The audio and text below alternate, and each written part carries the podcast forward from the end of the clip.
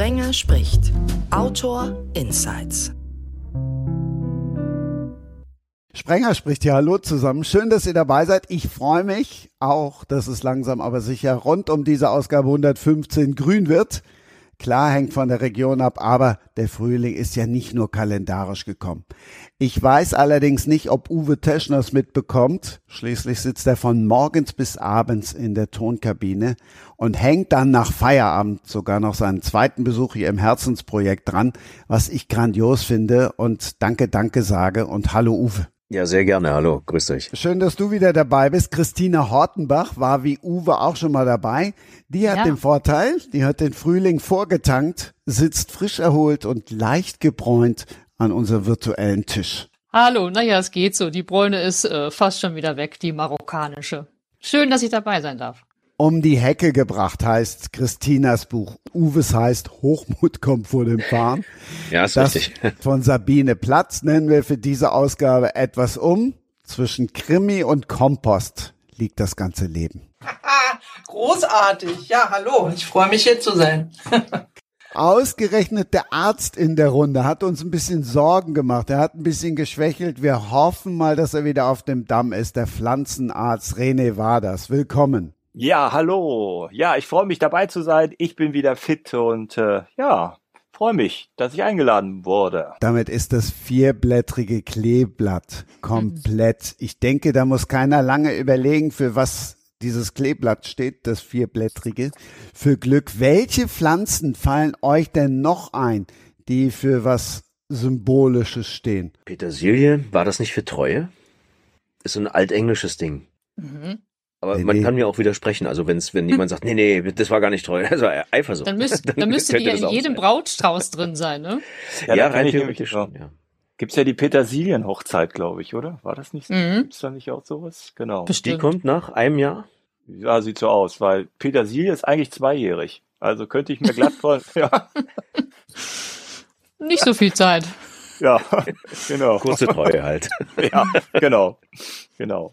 Die Petersilienhochzeit oder auch Nickelhochzeit wird üblicherweise nach zwölfeinhalb Jahren Ehe gefeiert. Also Ach, sie ist damit der halbe Weg zur Silberhochzeit. Da habt ihr mal schön falsch gelegen. Oh. Da siehst du wohl. Ja, Wer feiert denn sowas? Ja, ja, ich bin nicht verheiratet. Ich kenne mich da nicht aus. Oh, aber nach zwölf Jahren wird's knifflig oft. Ne? Also das ja. ist schon nicht ohne Grund. Ich dachte nach sieben Jahren. Auch. Immer. Immer wieder mal Immer. zwischendurch. genau. Okay. Okay, also ich lag mit meiner, mit meinem Glücksklee richtig. Uwe lag mit der Petersilie so halbwegs richtig. Der nächste bitte. Was fallen euch denn noch für Pflanzen ein, die da für irgendwas stehen? Die weiße Lilie für den Tod. Kommt zumindest in meinem Buch drin vor. Also ich müsste es mal vor Wochen, vor Monaten recherchiert haben. Das ist ja grässlich. Krimi muss sein. Ja. Naja, die rote Rose für die Liebe natürlich. Aber irgendwie ist das auch durch, ne? Genau. Dann, dann, ja. dann, muss ich jetzt aber sagen, da will ich für den Rheinfahren.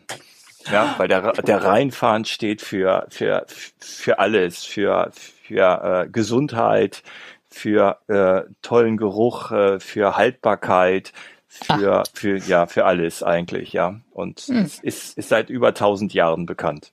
Solange kann man noch nicht verheiratet sein. Dafür wird er aber sehr wenig verwendet, ne? In Blumensträußen oh, oder so. Ja, aber aber dafür überall äh, in der in der Medizin und ja. äh, schon schon vor tausend Jahren die alten Römer haben Reinfahren genommen, haben sich den unter die Rüstung gepackt, damit sie nicht so stinken und damit die Flöhe und die Wanzen fernbleiben. Ach, wieder was gelernt. Ist ja, vielleicht im Deo ja, drin. Genau, soll jetzt nicht heißen, dass ich Flöhe und Wanzen habe und deswegen den Rheinfahren so mag, aber ich habe eben ganz viele Pflanzen und die kann man nämlich dem Rheinfahren dann mit dem Rheinfahren gießen oder besprühen und dann bleiben die kleinen hm. Plagegeister. Sag mal, René, der wächst, der wächst wie eine Art äh, Wildkraut überall dazwischen, oder? Der genau. Rheinfahren. Hm. Genau, der Rheinfahren ist halt eine Chrysanthemenart.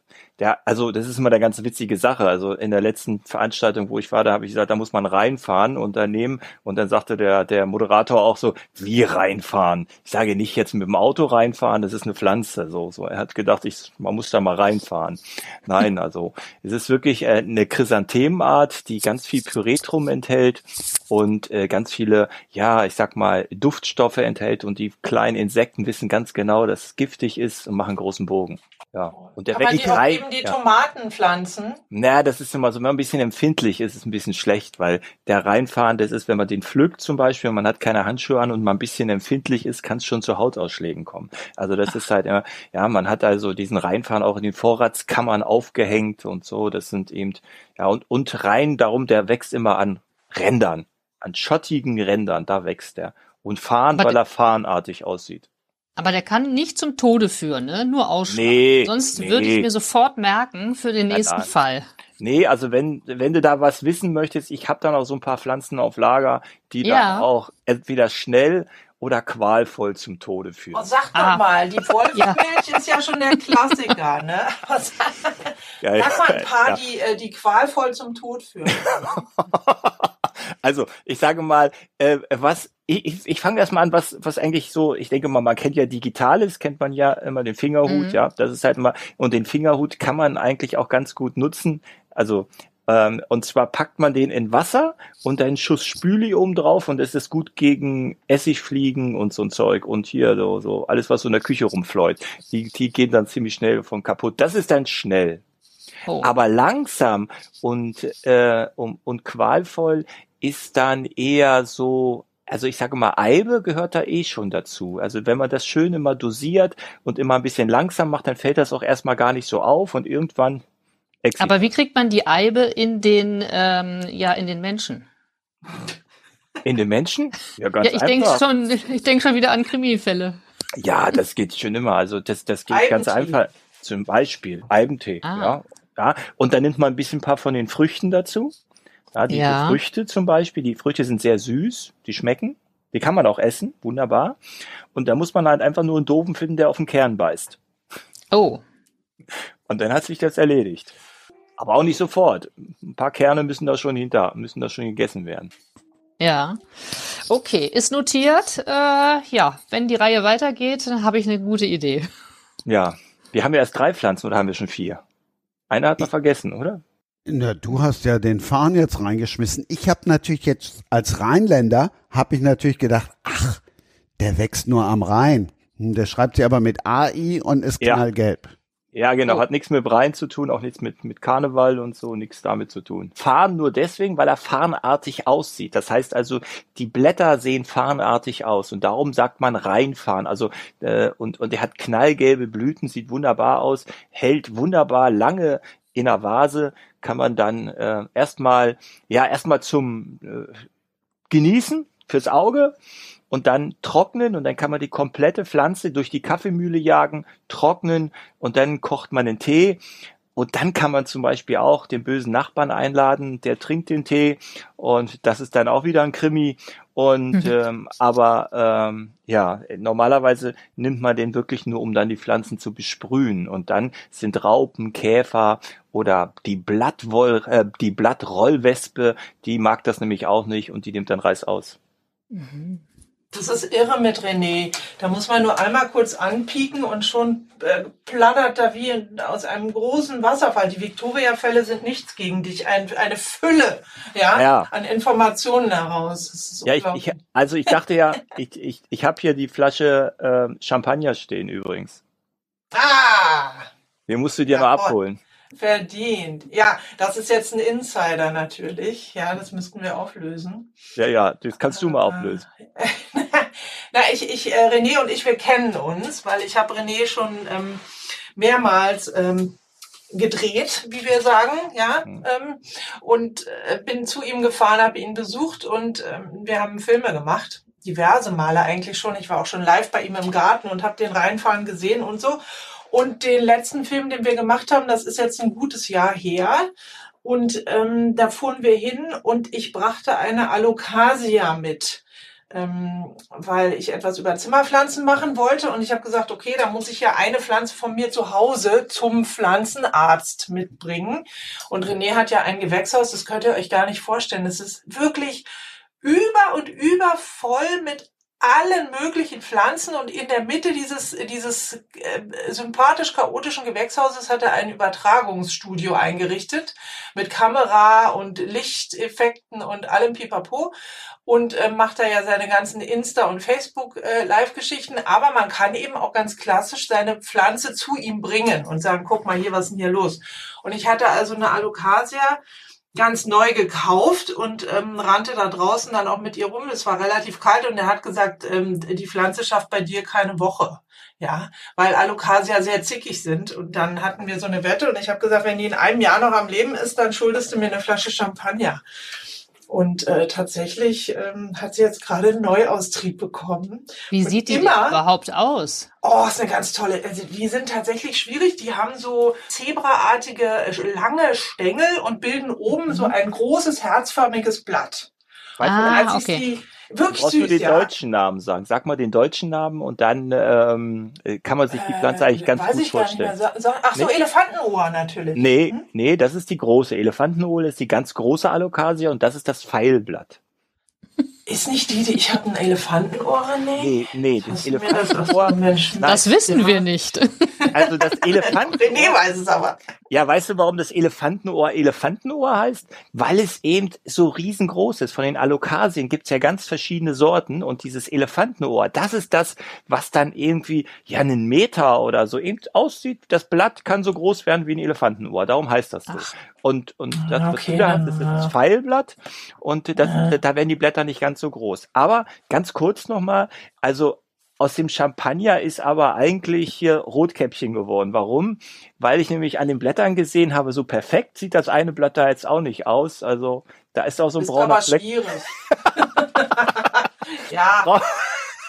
Ja, ich habe neulich ein Foto davon äh, dem René zukommen lassen, ganz stolz, habe gesagt, guck mal hier, ich habe es geschafft, weil ich eben diesen Neuaustrieb da hatte. Und ich meine, wer, wer, wer Gärtnert oder Pflanzen hat und Pflanzen liebt, der weiß, es gibt ja keine größere Freude, als wenn aus so einem Baby, was man nun monatelang umhegt und umpflegt hat, dann wirklich was Neues rauskommt und irgendwas wächst, ja. Mhm. habe ich mich wahnsinnig gefreut. Und ich habe diese Pflanze an einer sehr präsenten Stelle hier äh, bei- mir ähm, im Wohnzimmer und muss wirklich jeden Tag denke ich an René. Ist auch so ein bisschen schräg. Ach, Ja, war immer. Ja, das ist aber nicht, weißt du, du bist nicht die Einzige, die immer an mich denken muss. Nee, natürlich. natürlich. So, also jetzt wisst ihr. Jeweils an den Schluss. Pflanzenarzt. Ja. Ich meine, die denken, äh, die, die Menschen denken ja an den Pflanzenarzt. Sie denken ja nicht an den privaten René, sondern die denken an den Pflanzenarzt, weil sie natürlich immer ihre Pflanzen um sich haben und immer wieder gucken und beobachten und sehen, aha, alles in Ordnung oder nicht. Müssen wir jetzt zur Sprechstunde, müssen wir jetzt den Notarzt rufen oder so? Und das ist halt, ja, hatte ich vorhin gerade eben wieder. Vorhin gerade wieder irgendwie aus Leipzig hat dann auch jemand angerufen und hatte dann echt Probleme mit seiner Pflanze und äh, schickt dann natürlich Fotos, hat mir die Fotos angeguckt und was habe ich gesehen? 99 Prozent der Pflanzenkrankheiten sind gar keine, sondern sind Fehler, Anwendungs- oder Pflegefehler. Mhm. Und das war Das heißt, zu so. dir kann ich kommen, wenn mein Oleander so einen Oleanderkrebs hat oder wenn mein Olivenbaum auf dem Balkon so komisch schwarz unterm Blatt ist. Zum Beispiel, genau. Ah, und genau, gut. genau. Und dann, also du brauchst auch nicht kommen, das geht ja heute echt auch online alles. Also wir sitzen ja auch hier online. Und Den Olivenbaum kriege ich auch nicht mehr mit. Nee, und das geht heute ganz einfach. Wir machen also, das ist halt per WhatsApp mit Te- WhatsApp-Telefonie oder eben, das geht ganz, es ist halt so wirklich so, ich habe Anfragen, also das weiteste aus Shanghai, also das war eben auch eine, ähm, äh, ähm, ja, das geht dann über WhatsApp. Hätte ich gerne einen Hausbesuch gemacht. Shanghai Hausbesuch, also Hausbesuche kosten und per WhatsApp kann ich dich so anrufen? Ja, also das ist immer so, dass wir das, also ich habe ja, äh, das sage ich halt immer so ein bisschen scherzhaft, dass ich Kassenpatienten habe und Privatpatienten. So ist das eben auch wie im wahren Leben. Das heißt also, die Kassenpatienten kommen zu mir und ähm, bei den äh, Privatpatienten fahre ich dann eben auch nach Hause. Das ist halt also, ich war jetzt auch vor kurzem am Lago Maggiore oder Maggiore, Entschuldigung, ja, dann hatte ich eben auch einen Hausbesuch. Das war natürlich richtig schön. Da kann man dann auch mal ähm, ja ein schönes langes Wochenende verbringen. Also auch das ist nicht Nein. schlecht. Darf ja. ich mal nachfragen? Da haben dich Leute eingeladen zu sich ja, und haben gesagt, genau. hier all inclusive. All Bleibst inclusive. du mal eine Woche bei uns genau. äh, und kümmerst dich um unseren äh, Fikus? Nein, ähm, und zwar, äh, das war ein verlassenes Grundstück. Das heißt, 20 Jahre hat da keiner drin gewohnt und nichts gemacht. Und da sah es eher aus wie bei Robinson Crusoe irgendwo auf der Insel. Da sind die Palmen wild gewachsen, da waren die Kamelien fünf Meter hoch irgendwie. Und äh, die waren der Meinung, ich könnte doch da mal einziehen und könnte da mal für die nächsten drei Jahre wohnen und dann alles wieder herrichten. Also ich war. Eine Frage des Preises. Ne? Ja, das, aber ich war kurz so und habe gedacht, das ist vielleicht gar nicht schlecht. Aber das Problem ist, wenn ich da drei Jahre dann und da irgendwie mich da eingrabe, dann haben die Leute mich alle vergessen. Aber wir haben ja einen unter uns, der spricht ja nicht nur perfekt Deutsch, der spricht auch Englisch und Russisch und vor allen Dingen kann der diesen komischen See tausendmal besser aussprechen, weil er spricht auch Italienisch. Ja, das ist schon mal gut. Ja, da, da, da hätte ich ihn ja mitnehmen können als Dolmetscher. Das wäre natürlich richtig gut gewesen. Uwe, wir wollten jetzt einfach von dir mal hören, wie dieser See heißt. Der Lago Maggiore. Ja, Lago ah. de Maggiore. Ja, ja, genau. Maggiore. Genau. Ich sage mal immer. Ja, ja, genau. genau. René hat gerade gesagt, er hätte dich als Dolmetscher sonst gerne mitgenommen. So, mein Italienisch ist nicht der Knaller. Ich kann also es gut aussprechen, aber äh, die Vokabeln fehlen dann etwas. Ah, naja, dann hätten wir das. Ja, dann ich komme einfach so mit. Ja, das ist ja auch okay gewesen keine Frage. Also manchmal ist das auch ganz wichtig, wenn man dann sagt, das ist mein Dolmetscher, der kann zwar nichts, aber es ist es kommt immer gut an. genau, der kann der kann gut äh, neben mir stehen. Dann sehe ich einfach ja. gut aus dabei. Ja, genau, das ist auch immer gut. Das kommt auch immer gut an. Hat denn der Nicht-Dolmetscher eben die Definition vom Fahren mitbekommen, also vom ich begreife das ja nie, warum eine Blume anders heißt, als sie ist. Die so aussieht, ja. Ja, da gibt's ja viele Blumen oder viele Pflanzen oder Tiere, die noch was ganz anderem heißen. Der Hornhecht ist ja auch kein Hecht. Und äh, bei Pflanzen fällt mir jetzt garantiert auch gleich was ein, was ganz anders heißt, als es eigentlich ist. Ja, ein Pfeilchen, da hat auch kein blaues Auge. Die Wolfsmilch ist auch äh, weder Wolf noch Milch. Ne? Na, also genau. das gibt's ja andauernd. Aber weißt du, warum die Wolfsmilch heißt? Ja, bestimmt. Na, jetzt sind wir gespannt. Sag. Weißt du? Nee. Ja, dann, na, weil sie giftig ist, weil sie natürlich Wolfsmilch, das kommt von, das ist halt gefährlich, ja, ganz gefährlich und das ist Aber darum wieso ist man, denn die, die Milch von einem Wolf ist doch nicht giftig? Weil der, weil man früher immer gesagt hat, der Wolf ist natürlich auch gefährlich. Das ist natürlich ja, nicht ja. so, aber, aber man hat ja früher ganz oft so ähm, dann äh, Vergleiche gezogen, eben auch bei Pflanzen, ohne dass man jetzt, äh, ja, früher war das halt einfach so. Ich denke mal, also Rotkäppchen wollte dem Wolf auch im Wald nicht begegnen weil er so gefährlich ist. Also ich möchte auch nicht irgendwo in, im, was ich was, in Russland oder irgendwo äh, so einem Rudel Wolf, Wölfe begegnen, alleine so. Ja, da kann Brauchst ich. Du nach Brandenburg kommen. Ja, ja, da mhm. möchte ich auch nicht so alleine irgendwo in Brandenburg dann irgendwo spazieren gehen oder so, dann, ja. Und dann kommt mir so ein Rudel Wölfe entgegen, die vielleicht auch noch Hunger haben.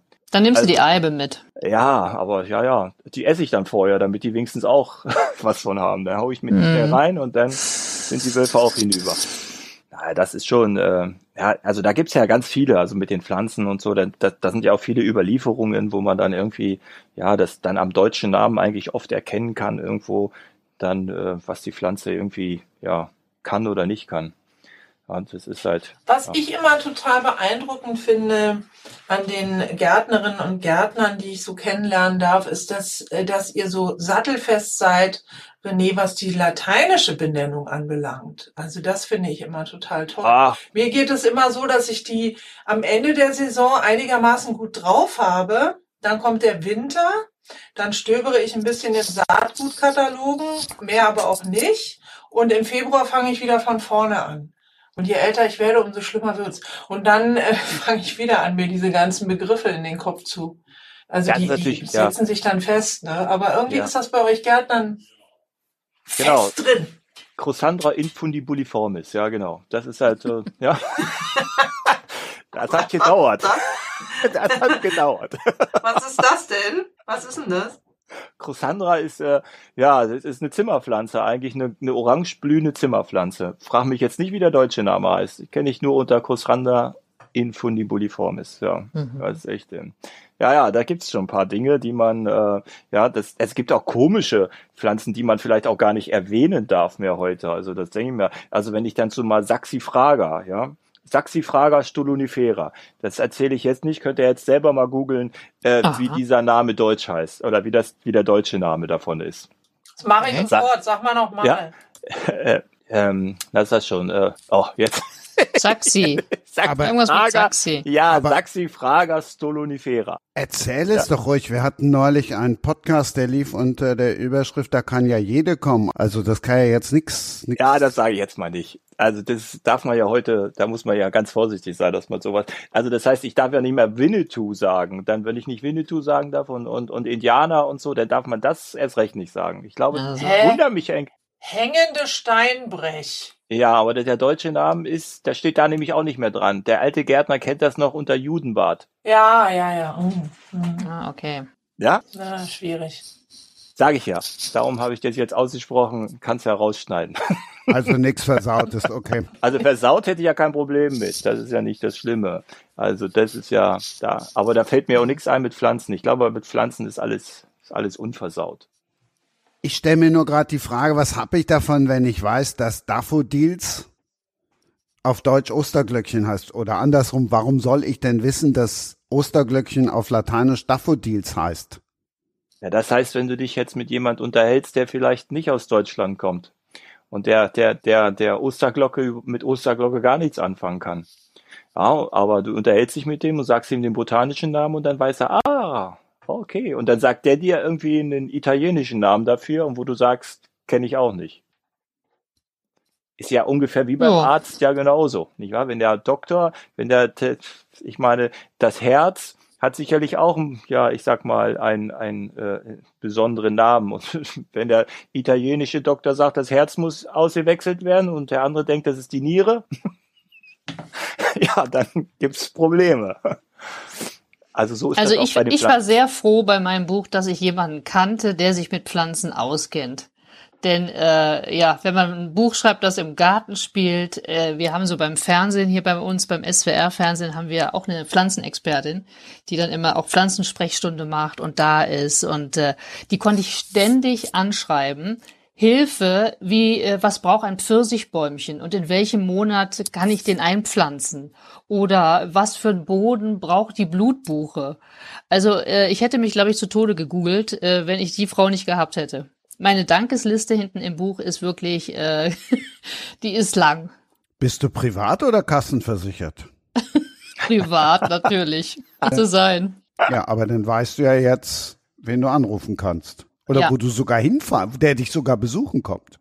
Ja. Ja, genau. Das, das habe Nee, ich aber das hier zu Zweitmeinung ja. einholen. ja, aber das ist mir viel zu gefährlich. Weil vielleicht bin ich der nächste, das nächste Opfer in einem Buch oder sowas, im Krimi und so. Das Ja, ich, ich habe auch ständig überlegt, kann ich jetzt irgendwelche hier Pflanzen, giftige Pflanzen nennen und vielleicht sogar ein Rezept dazu liefern, wie man jemanden um die Ecke bringt, um die Hecke bringt. Ähm, könnte ja jemand nachmachen, ne? Auf alle Fälle. Ich meine, das, das ist ja aber auch gut so. Ich meine, ich schreibe Bücher und das machen die Leute alle nach. Ja gut, aber dann geht's auch nicht um Mord. Harmloser. Ja, aber das ist doch auch nicht so. Ich meine, ich, ich denke mal, dass, dass man macht, wenn, dann hat man ja höchstens nur einen oder so. Oder vielleicht, den man um die Ecke bringen will, weil er stört oder weil es vielleicht die Schwiegermutter ist oder so. Das ist, das ist ja verständlich. Ich glaube, so viele Morde mit Pflanzen gibt's gar nicht. Ach, so, ich glaube, vielleicht heute nicht so, aber früher. Also ich kenne zum Ja. Beispiel, was auch richtig gut funktioniert, ist Ameisengift. Ja, Ah. ich meine, hat zwar jetzt nicht mit Pflanzen zu tun, aber hat auch Ach, wird fast sofort jeder. wieder notiert. Ja, das heißt also, und ja. mit Ameisengift geht das richtig gut, weil dann, dann, das ist ja ganz viel Zucker drin im Ameisengift, weil man ja die Ameisen mit dem Zucker anlocken will. Hm. Und äh, wenn man dann immer mal so im Kaffee oder im Tee dann regelmäßig, dann, ja, da gibt's auch wirklich, das ist mal versucht worden, kann man da mal googeln, also da hat wirklich jemand mal versucht, ich weiß nicht, ob das seine Schwiegermutter war, Mutter war, irgendwie wollte der was erben und hat gedacht, ich mach das mal. Und ich habe damals äh, bei einer ganz großen Firma immer ja meine Schulung gemacht, ähm, die mit solchen Dingen zu tun hatten. Und da war dann die Anfrage, ähm, ja, wie viel man denn davon braucht, um dann irgendwo ja zu verschwinden. Hm. Ja. Ah ja. Das ist ja. Aber aber mit, ich meine, darum sage ich ja auch immer, kein chemischer Pflanzenschutz. Kannst du, wir machen alles, ja, erstmal, weil mit chemischem Pflanzenschutz, da kannst du ja wirklich hier, glaube, kennt ja jeder, E605, kannst du jeden um die Ecke bringen. Das ist aber mhm. ein grausamer, qualvoller Tod. Ist wahrscheinlich auch nachweisbar. Ja, ja, ja, auf alle Fälle. Ne, das, ja, aber das, das ist ja egal, aber das, ja, aber das, das, das Resultat ist doch wichtig, oder? Ja, aber wenn der Mörder entkommen will, ne? wenn der Krimi länger äh, dauern soll als irgendwie 57 Seiten, dann, äh, ja, müsste ja, man, man recherchieren. Man kann es ja immer auf den Gärtner schieben. Nee, nee, der Gärtner ist ja bei mir, die Gärtnerin ist ja die Ermittlerin.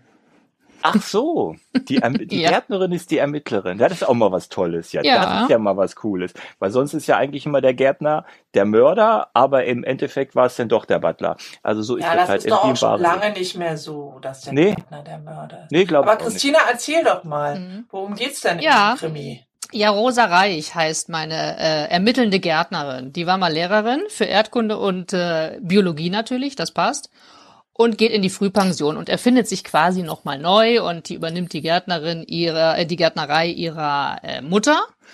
Das ist die Mutter Roswitha und die macht ein Gartenplanungsbüro draus. So kommt sie natürlich, habe ich mir gleich gedacht, wenn es eine Reihe werden soll, ne, dann kommt die zu verschiedenen Plätzen. Ne. Das ist nicht so wie im Schrebergarten, da hockt man quasi nur an einer Stelle, sondern dann kann sie mal ausziehen überall hin. Und äh, der erste Fall führt sie auch gleich in einen Schlossgarten. Da hat der Besitzer sie angefordert und gesagt, hier, ich möchte den Garten neu gestalten. Ja, dann gräbt sie da um und findet Knochen. Dü, dü, dü, dü. Naja, und dann ist die große Frage, was sind das für Knochen? Und dann sind das aber, ich sage es mal, ich will es noch nicht so ganz verraten, aber es sind Tierknochen. Das ist natürlich zu harmlos. Und dann hieß es vom Verlag gleich, Moment, Moment, also äh, wir brauchen schneller eine Leiche. Es ist ja mein erster Krimi und äh, ne, ich habe viel gelernt dabei. Da musste jetzt schnell noch eine Leiche her. Also dann kommt auch noch der Bürgermeister um. Und ja, das macht also meine Rosa Reich, die ermittelt dann. Die hat natürlich ein ganzes Team dabei, also ihre Mutter Roswitha, die ist horoskopsüchtig und dann hat sie noch einen alten Mitarbeiter in der Gärtnerei, der Willi, der hat immer einen rheinischen Spruch parat. Dann hat sie noch einen ehemaligen Lehrerkollegen, Dr. Karl Schäfer, der äh, kann auch, der spricht auch Latein. Also der könnte, stimmt, der kann ihr mal in Zukunft mit den Pflanzennamen irgendwie weiterhelfen. Und dann gibt's noch den Baumschulbesitzer, der Andi. Der Andreas Krawinski, der hat ein Auge auf Rosa geworfen. Also so ein bisschen Liebe kommt auch drin vor. Ja, es wird immer ständig gegessen, nebenan im Gärtnereicafé und dann ist natürlich noch der Mops Archie dabei. Benannt nach dem englischen Königshaus, ne, nach Archie. Und äh, ja, so ziehen die los. Auch einen Neffen hat sie auch noch. Der Neffe Moritz, der hilft beim Umgraben. Ja, und so zieht die dann durch den Schlossgarten und durch das Dorf in der, in der Nähe von Bonn spielt das Ganze. Ist sofort jetzt erhältlich. Also alle E-Book-Liebhaber können zuschlagen, kostet im Moment noch 3,99. Mhm. Das, das ist aber günstig. Bevor es in die erste Pause geht. Wann und in welcher Jahreszeit spielt denn um die Hecke gebracht Rosa Reichs erster Fall? Ja, im Frühling natürlich. Also ich habe es so im Geiste beginnen lassen, so mit dem, ja, jetzt so ungefähr, so unsere Zeit, so März, April, Mai. Und es geht dann, ja, bis in den Sommer rein und ey, dann gibt's nochmal so einen kleinen Nachschlag im November. Ja, und so soll das auch weitergehen. Also immer im Frühling erscheint der, äh, der Gartenkrimi. Und was ihr im Frühling machen müsst, das gibt's dann gleich. Wie baut man eine harmonische Beziehung zu seinem Hund auf? Puh, gar nicht so leicht. Und deshalb frage ich nach, wie es anderen Hundeeltern gelingt, beziehungsweise wie die daran arbeiten. Bei Iswas Dog reden wir dann drüber. Alle 14 Tage neu mit mir, Malte Asmus und unserer Expertin für eine harmonische Mensch-Hund-Beziehung, Melanie Lippisch. Iswas Dog mit Malte Asmus. Überall, wo es Podcasts gibt. Also Frühling. René rief gerade schon ganz aufgeregt. Ja, und ich habe es vor mir liegen.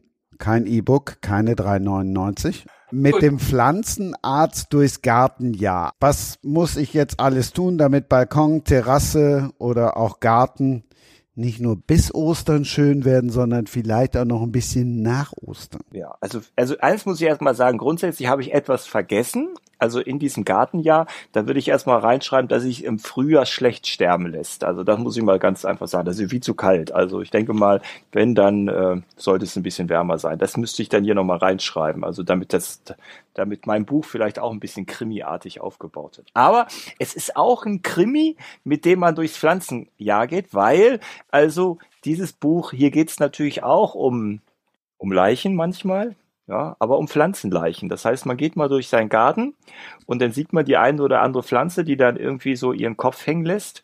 Und dann geht man einfach mal durch und sagt sich, okay, April, 22. April, wer hat mir durch die Hecke geschossen? Passt ja jetzt dazu, nicht wahr? Das ist heißt also, da sieht man dann ganz einfach, aha, alles klar, äh, es ist alles ganz schön durchlöchert. Was ist das? Das ist die Schrotschusskrankheit. Also und, und so kann man sich halt eben durch das ganze Buch ähm, äh, äh, wandeln. Also und dann ist natürlich immer die Frage, was ist zu tun? Das steht natürlich auch immer dabei.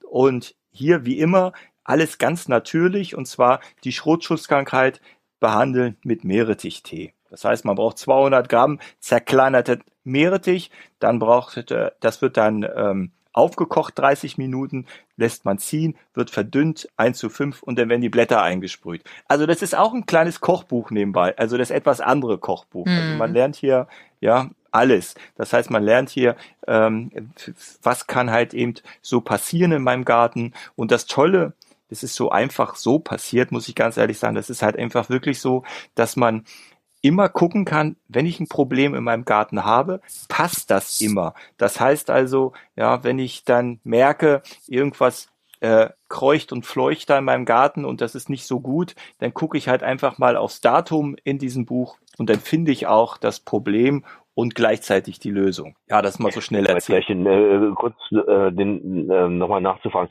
Gilt das denn für jede Hecke oder nur für bestimmte Hecken? Also für Laubhecken oder gibt es auch für Thuja? Ja, also ja, da gibt's aber für Thuja, da gibt's keine Schrotschusskrankheit. Also bei Thuja steht hier ah, auch was drin und zwar ja, meistens steht denn Thuja eigentlich dann im Sommer drin, weil unsere Thuja äh, im Sommer leidet.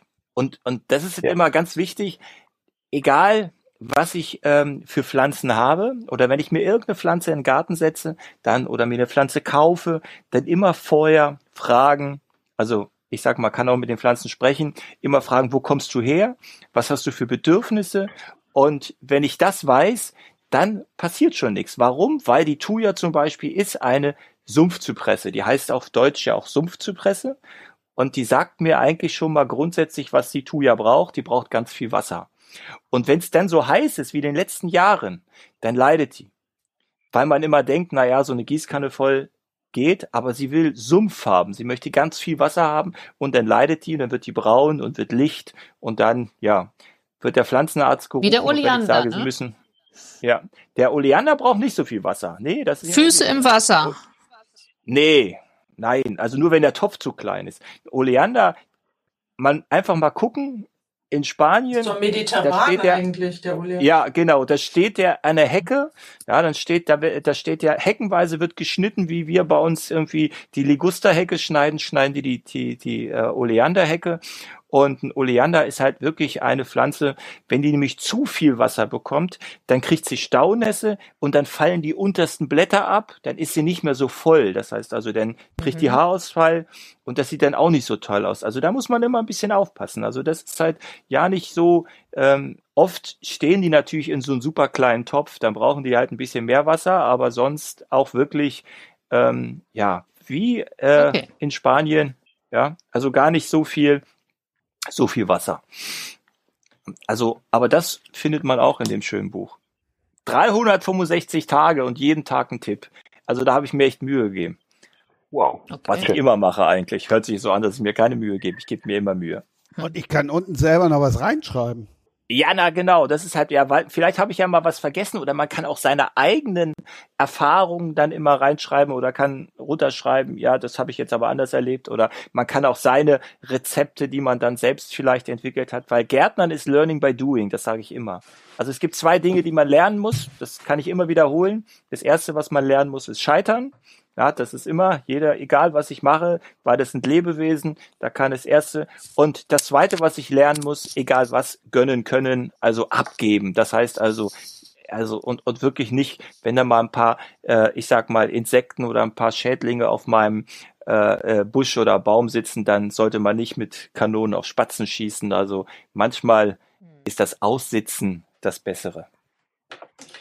Das hast du jetzt so schön gesagt, René. Und tatsächlich sind das ja zwei Dinge, die auch außerhalb des Gartens gelten. Ja? Scheitern gehört Ja. dazu und gönnen können auch. Immer, im ganzen Weisheit Leben. aus dem Garten. das- Ja, na klar. Also wer einmal einen Komposthaufen umgegraben hat, wird demütig. Und das lehrt uns ja der Garten. Ja, das ist glaub wieder ich. das Besondere. Ja, na klar. Wir alle landen irgendwann auf dem Kompost. Mhm. Oder sind nichts anderes. Insofern, ich, äh, aber das ist toll. Ja, René, aber so, so schwer wird es dir nicht gefallen sein, das alles runterzuschreiben, denn wie gesagt, wenn man nicht anpiekt, dann kommen ja 365 Tipps schon innerhalb eines Tages. Ja, Ja, ja, genau. auch das, Das- runterzuschreiben. Ja, ab, ab, aber es ist wirklich, also das muss man wirklich sagen, also es ist dann doch anders geworden, als es äh, als gedacht war. Also mein Verlag hat gesagt, ja, ja, mach mal so einen kleinen Kalender und ich wusste schon, dass es nicht ein kleiner Kalender wird. Also dass das eigentlich äh, und und es ist wirklich so, dass das ähm, eigentlich im Moment der Renner ist. Also das ist wirklich, also mit dem Pflanzenarzt durchs Gartenjahr. Ich habe ja noch ein zweites Buch äh, dies Jahr dann noch irgendwie gemacht, gesundes Gemüse anbauen. Es geht halt darum, weil das Gemüse ja auch immer teurer wird und äh, ich die Leute natürlich auch animieren möchte, sich Gemüse selbst anzubauen, weil sie dann auch wissen, wo es wächst und wie es wächst. Und äh, aber das ist halt mit dem Pflanzenarzt durchs Gartenjahr, das ist halt der absolute, ja, der absolute Renner. Es ist aber auch praktisch gerade für Leute mit weniger grünen Daumen.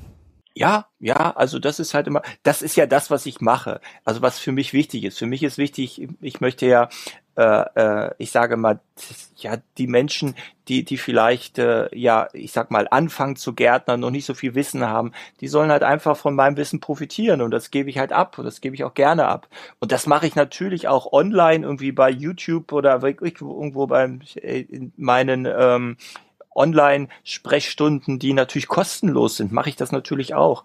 Also das ist äh, ja und das ist natürlich jetzt in der Woche, also das heißt, wo es losgeht, so die Gartenwochen, wo es richtig losgeht, wo man draußen in den Garten geht, dann ist das natürlich auch äh, immer regelmäßig und ja, wird immer gut besucht. Uwe, weil du eben so fachmännisch nach dieser Thuja-Hecke gefragt hast. Bist Ja. du ein Gartenfan oder hast du einen grünen Daumen? Ähm, meine Freundin hat einen grünen Daumen und äh, die macht so äh, die ganze Niedrigbepflanzung, während ich mich mehr so um die Bäume kümmere. Und äh, René, da hast du gerade was gesagt, mit, wenn es jetzt so losgeht. Ich glaube, die letzte Chance, Baumverschnitt zu machen, wäre dieses Wochenende. Eigentlich ist schon zu, schon zu spät, aber wenn man jetzt nochmal ran muss, dann da. Und wir wollten auch letztens, ähm, ich wohne ja im Spreewald und wir haben da so ein kleines, so ein Museumsdorf, Leide oder Leide und ähm, da wird dann immer regelmäßig so ein Kurs angeboten und ich habe ihn wieder verpasst, was mich echt ärgert, weil ich gerne mal von einem Fachmann erklärt haben würde wollen. Ähm, ja, also wir wir haben ein bisschen so, so einen Streifen Ackerland und da stehen ein paar Bäume drauf und dann wollen wir da verschiedene Sachen demnächst auch noch anpflanzen, also keine Landwirtschaft betreiben, sondern so zum ähm, zum persönlichen Vergnügen und Wohlschmecken.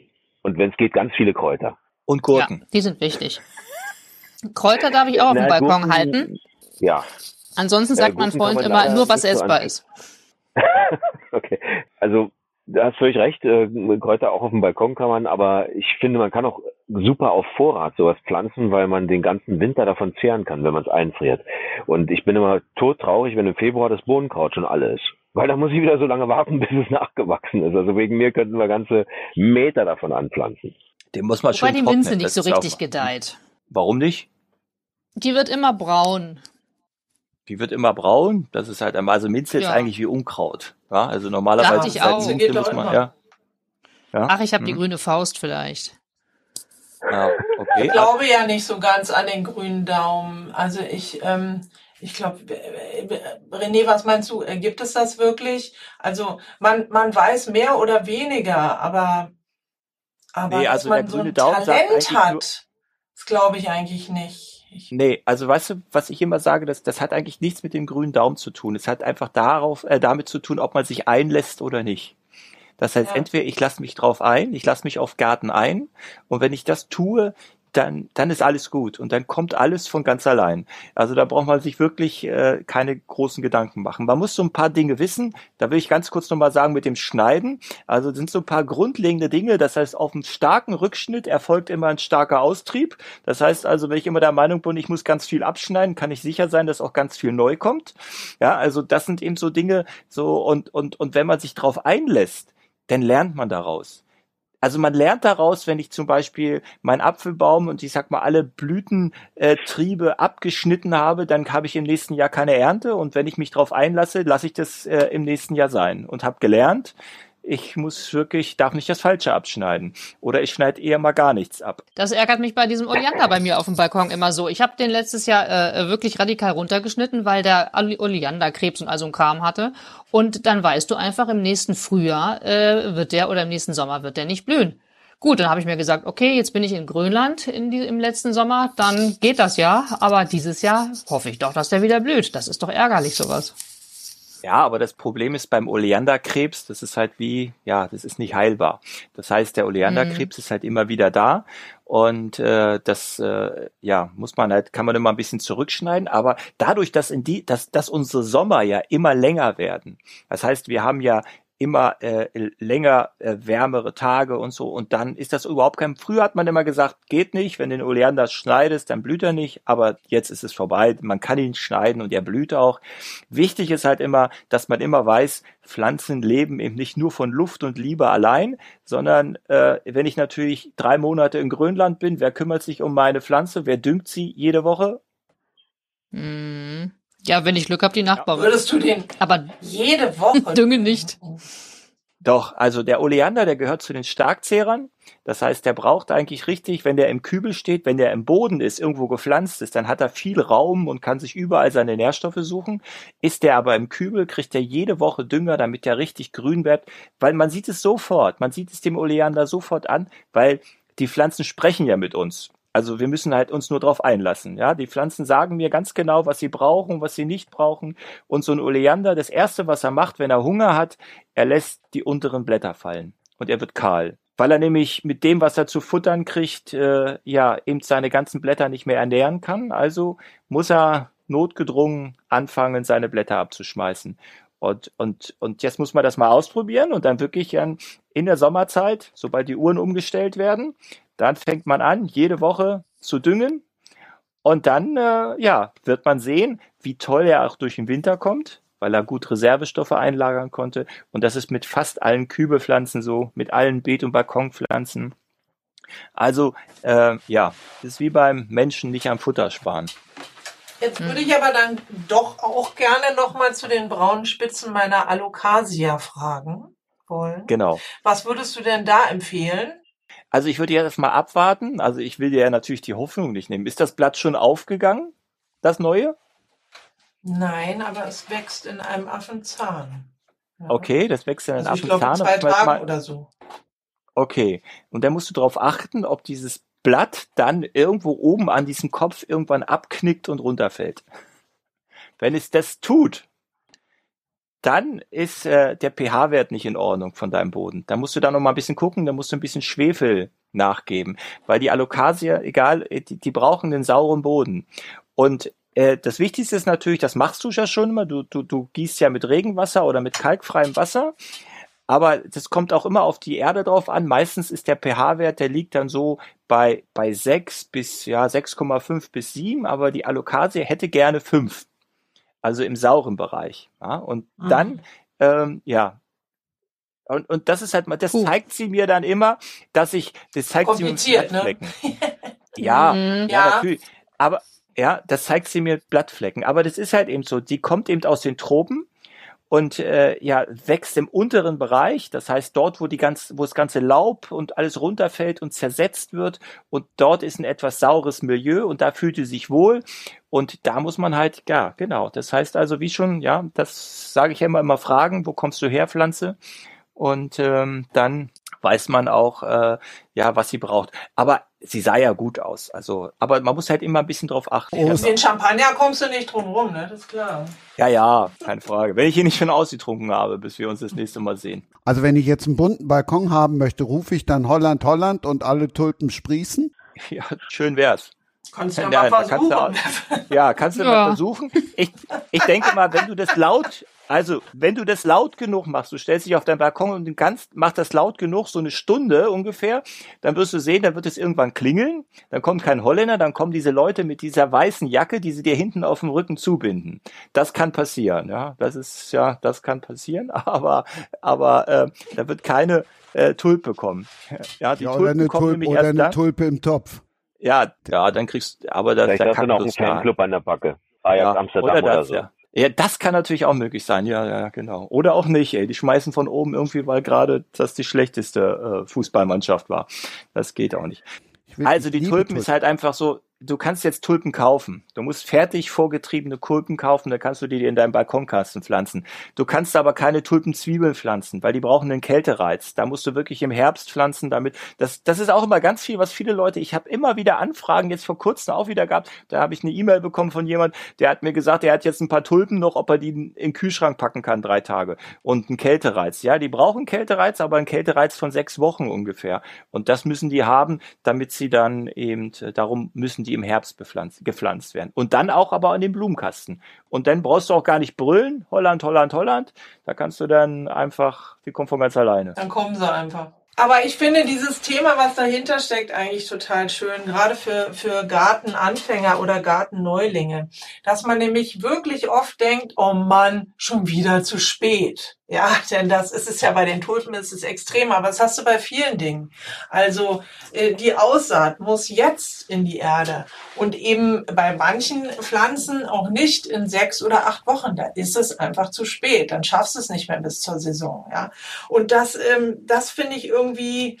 Da musst du halt, wenn du es verpasst hast, fast ein ganzes Jahr warten. Und insofern ist es, ähm, also ich musste das sehr bitter lernen, ja, bei vielen Dingen, dass ich dachte, oh nee, jetzt war ich schon wieder zu spät dran. Es kommt mir immer, es kam immer um diese paar Wochen verspätet oder bei den Tulpen wären es ja nun Monate sogar gewesen, ja. Und, ähm, und das finde ich irgendwie, wenn man da einmal drinsteckt und sein Leben danach ausrichtet, das macht was mit einem, finde ich, ja. Mittlerweile habe ich es begriffen, aber es hat lange gedauert. Ich freue mich jeden, jedes Frühjahr, wenn ich sehe auf meinem Balkon. Irgendwann sage ich immer, ach komm, jetzt ist Winter, jetzt schneit's da und auch drauf, ich mache da gar nichts. Und jedes Jahr kommt der Schnittloch wieder. da dachte ich mal, Ja. oh, ich dachte, der wäre einjährig oder so, aber nö, der ist schon wieder da. Nö. Wunderbar. Ich, ich muss auch ganz kurz nochmal dazu sagen, auch dass die Gärtner, die haben für alles einen Trick. Das heißt also, wenn du das verpasst hast, die Zeit, das heißt mit der Aussaat, dann denkst du, jetzt ist alles zu spät. Nur ein Beispiel, Paprika, wenn du Paprika aussehen möchtest, dann heißt es ja immer, du musst im Januar Paprika aussehen, sonst schaffst du das nicht. Ich kann heute noch Paprika aussehen und ich kann auch in 14 Tagen noch Paprika aussehen und das würde genauso kommen. Weil warum? Da gibt's nämlich einen Trick, da nimmt man die Paprikasaat, ja, die hat an der Spitze, die hat so eine kleine Spitze oben dran, so eine kleine Spitze, da nimmt man ein kleines Messer, dann schneidet man diese kleine Spitze an, packt die Paprikasaat 24 Stunden in Wasser und deckt die dunkel ab und dann kann man sie nach 24 Stunden rausnehmen und dann sieht man schon, wie sie gekeimt ist. Das heißt also, das nennt man auch Geburtshilfe. Und dann kann ich eben, ja, dann, dann sagen alle zu mir, das Bad schaffst du eh nicht mehr und meine Paprika ist dann genauso groß und genauso schnell da, wie die, die schon im Januar angefangen haben. Ja, also das, Das ist sind halt, aber das nicht die. Paprikasamen. Das sind aber nicht die Paprikasamen äh, aus der Paprika selbst direkt, oder? Kann man auch, klar. Also das ist immer, es kommt immer darauf an, ob man eine F1 hat oder ob man eine Samenechte hat. Jetzt fängt jetzt ja, da Mhm. ich das schon wieder, ja, jetzt muss man erstmal wissen, was F1 und Samenechte, aber wir wollen ja hier jetzt nicht ins Tiefe gehen. Wieso? Aber ist doch total spannend.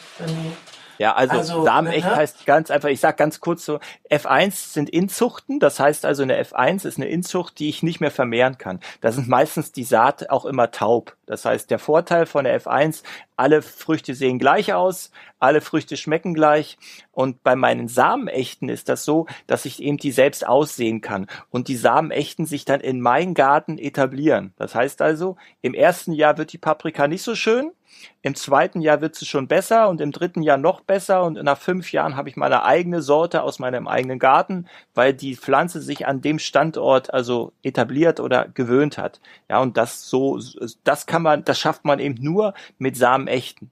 Das heißt also, wenn ich dann meine Samen echte, also mal, dann mitnehmen würde und äh, dann nach Berlin bringen würde, dann würde die gar nicht wachsen, weil sie sich eben hier in meinem Garten wohlfühlt und sich an dem Boden, an den Standort gewöhnt hat. Und das ist halt der große Vorteil. Und so hatten wir früher eine riesen Artenvielfalt an Gemüsepflanzen und heute haben wir halt nur noch ganz wenige, weil man immer nur die F1er hat. Das heißt nur die F1 oder ganz viel die F1er, die man natürlich immer wieder kaufen muss. Das ist auch schlecht eigentlich. Ich hoffe, ich habe es gut also erklärt. Meine Großmutter hat ja, hat ja ähm, jahrzehntelang, das, ähm, die ist eine Heimatvertriebene gewesen aus dem heutigen Rumänien oder aus dem aus Rumänien, die Siebenbürger Sächsin und die hat die Tomatensaat von ihren Vorfahren gehütet wie ein Schatz und jedes Jahr diese Tomaten wieder angebaut und dann ähm, das Saatgut ähm, extrahiert und äh, das ist wirklich ein wohlgehüteter Familienschatz. Und die hast du auch noch, ja? Die hast du auch noch und die hütest du auch weiter, ja? Sie kamen zwischendurch abhanden, aber jetzt habe ich sie wieder. Ah ja. ja. Schmecken die anders? Ähm, wie anders? Nee, die schmecken fantastisch. Das sind ganz große, dicke Fleischtomaten. Und ähm, die, die sind einfach großartig. Und ich finde das total schön, dass das so ein, dass das so ein, die sind, die, die sind eben, ich würde sagen, dass einzige und damit auch wichtigste und auch sehr persönliche, äh, persönlichste Überbleibsel oder eine Erinnerung an meine mhm. Großeltern. Und ähm, für die war jedes, jedes Mal im August, wenn sie dann in diese, wenn sie die Ernte einholten, die sind dann eben irgendwann nach Süddeutschland gekommen, aber da, das war ein Stück Heimat, natürlich. Die mhm. Erinnerung auch an, an da wo sie herkamen. Ganz toll. Das heißt also, die sehen halt alle nicht so gleich aus. Das heißt so, da, die sind unterschiedlich, sieht man bei Auberginen zum Beispiel. Wenn ich Samen echte Aubergine habe, da sieht einer nicht aus wie die andere, sind alle unterschiedlich, die eine groß, die andere krumm und so. Aber das ist ja das, was wir, also was ja unsere unserer Markt, unser Markt nicht möchte. Die möchten alle einheitlich, da soll jeder, äh, jede Gemüsepflanze aussehen wie die andere und das ist aber eigentlich auch nicht toll. Also da muss man sich eigentlich auch gegen auflehnen. Also das Jetzt ja, total. das hast du ja im Obstanbau auch. ja, das ist genau. Ja ein Riesenthema genau. im Obstanbau. Ich meine, nirgendwo ist, äh, ist die Spritzmittelindustrie so stark wie im Obstanbau, genau deswegen. Weil wir die über Jahrzehnte im Grunde verlernt haben, dass Äpfel auch klein, schrumpelig und löchrig aussehen können. Ja. Genau. Und, und, die und manchmal besser schmecken. Und, ja, ja. Genau. Vor allem verträglicher sind sie. Genau. Antiallergen auch, und ja. so, ne? Das stimmt. Es kommt ja auch ein bisschen Arbeit auf alle zu. Es kommt ja dann auch tatsächlich der erste Rasenschnitt. Was mache ich mit dem Rasenschnitt? Also, das, also es gibt ja unterschiedliche Möglichkeiten. Also erstmal muss ich wirklich sagen, ähm, äh, das ist ja so, dass jeder, also wenn das Frühling wird und man das erste Mal mäht, dann duftet es ja richtig schön. Oder sagen immer ganz viele, boah, ey, ich kann das so gerne riechen, wenn dann der erste Rasenschnitt, das riecht nach Frühling. Und jetzt muss ich aber erstmal ein bisschen was Schlimmes erzählen, weil das sind eigentlich die Hilfeschreie des Rasens. Also das muss man, also das heißt, wenn der Rasen reden könnte, würde der vor Schmerzen schreien. Also das muss man auch mal sehen. Warum eigentlich? Möchte ich auch ganz kurz erklären. Was macht der Rasen? Der Rasen wächst und möchte sich eigentlich vermehren. Der möchte seine Art erhalten. Also der Rasen will nach oben wachsen und will irgendwann eine Blüte bilden und dann kommt der böse Mensch und immer wieder wird der Rasen abgemäht. Und was kann er? Er kann sich halt nicht vermehren und er versucht seine Artgenossen zu warnen, indem er nämlich Duftstoffe aussendet. Ja, also das erstmal so, jetzt habe ich erstmal das Schöne vorweggenommen. Aber was macht man mit dem Rasenschnitt? Ganz einfach. Wenn ich zum Beispiel mir einen Garten anlegen möchte, einen Gemüsegarten, dann ähm, kann ich diesen Rasenschnitt zum Beispiel, also ich habe eine Rasenfläche, die ich zum Beispiel dann zum Gemüsegarten um funktionieren möchte, da kann man natürlich dieses anstrengende Umgraben vornehmen, das heißt, was absolut auf dem Rücken geht, aber ich kann es auch anders machen. Das heißt also, ich lege einfach die Kartoffeln auf diese Rasenfläche oder auf diese Fläche, die ich dann eben zum Gemüsegarten umwandeln möchte und dann nehme ich den Rasenschnitt und Laub und alles, was ich habe und decke die Kartoffeln damit ab. So, und dann fangen die Kartoffeln an zu wachsen und die machen dann das Jahr über die Arbeit. Die, sorg, die sorgen dafür, dass der Rasen, der da drunter ist, verrottet, dass der Boden ähm, aufgelockert wird. Also es ist eine ganz einfache, rückenschonende Maßnahme, um irgendwie also ein Stückchen Land äh, zu, zum Ackerland äh, umzufunktionieren. Das erste, was ich dann ernte, sind halt eben Kartoffeln. Na, das ist doch mal ein Tipp. Ja, Christina arbeitet ja beim Fernsehen. Sabine arbeitet auch fürs Fernsehen. Und Sabine, hast du gemerkt, wie genial diese Überleitung jetzt war? Ja, großartig. Welche Überleitung? Vom Okay. Rasenschnitt auf den Schnitt. Kompost, natürlich. Im Garten zwischen Knolle und Kompost liegt das ganze Leben. Das ist dein Buch. Also Ja. bitte. Ja. Das stimmt. Das stimmt. Ist ja auch so. Also ähm, äh, die Knolle, die Knolle, wie gesagt, kommt ja im Frühjahr und ähm, dann werfe ich alles die ganze Saison über auf den Komposthaufen und der ist dann im Herbst reif. Insofern fand ich das ganz passend. Ja, alles bildet sich ja in dieser Zeit ab. Du möchtest, äh, okay, ich darf weiter ausholen, worum es in meinem Buch geht. Das sind Geschichten, ähm, Geschichten, ich bin ja als Gartenjournalistin unterwegs, also ich bin ja nicht nur Gartenjournalistin, aber auch habe diese kleine Rubrik Platz im Garten und dafür reise ich ähm, meistens innerhalb Deutschlands, manchmal auch im Ausland ähm, äh, äh, durch die Gegend und treffe Menschen aus der grünen Branche, wie zum Beispiel den René, den ich schon ein paar Mal interviewt habe. Aber es sind auch Orchideenexperten, Sammler alter Apfelbäume. Ähm, ich war in der Krumpholz-Werkzeugschmiede und habe ein Gartengerät selber geschmiedet und so weiter. Und ich tauche ein in das Leben dieser Menschen, die eben äh, ihr Geld damit verdienen, dass sie, dass sie irgendwas im grünen Bereich machen. Viele von denen ähm, sind, sind ähm, extrem innovativ, haben natürlich einen ganz anderen Bezug zu Nachhaltigkeit und Ökologie, als man das so ähm, ansonsten eventuell ähm, an Menschen feststellt und sind irgendwie in vielen Dingen schon viel, viel weiter und vor allen Dingen sind sie alle extrem demütig dem Leben gegenüber. Also Gartenmenschen sind immer toll. Ich habe noch nie irgendeinen Idioten darunter gehabt. Und diese Leute treffe ich, tauche ein in deren Leben, filme einen Tag, fahre wieder nach Hause. Und da passiert natürlich ganz viel. Ähm, eigentlich passieren immer die spannendsten Sachen, wenn die Kamera gerade abgeschaltet ist. Und dieses Buch war eine schöne Gelegenheit, um die spannendsten und schönsten Geschichten, die ich so erleben äh, durfte, aufzuschreiben. Unter anderem, es sind auch m, persönliche Geschichten dabei, wie zum Beispiel ähm, die Tomaten äh, meiner Großmutter. Aber es geht eben ganz viel auch darum, wie Journalismus funktioniert, ähm, wie Gartenmenschen ticken und was das, ähm, was das alles mit dem großen Ganzen zu tun hat. Darum geht's in diesem Buch. Ja. Mhm. René hat's gelesen, ne? ja. Und Also ja. das ist halt auch so, man sagt ja immer so, das ist so ein typisches Frauending. So, also ich denke mal so, dass so, aber es gibt auch Männer, die ein Buch, dieses Buch lesen. Und das kann ich auch empfehlen. das ist schön. Mal, wenn, wenn man sich, Ich wollte wenn man gerade sich sagen, also ich werde mir das wohl zulegen. Das klingt spannend. Ja, das würde ja, mich also freuen. man kann das ruhig, Ja. genau. Man, ja. Ja, ja, Und ja. das gibt's Also ja jetzt auch als jetzt Taschenbuch. Also genau pünktlich für diesen Podcast, ja, ist das Buch als Taschenbuch erschienen. Ganz, ganz großartig finde ich das. Ja, kostet 12 Euro, ist ein tolles Ding. Ich habe es hier vor mir und ähm, ja, ich bin natürlich, äh, bin natürlich all excited und äh, auch ganz stolz. Ja, ist schön. Mhm.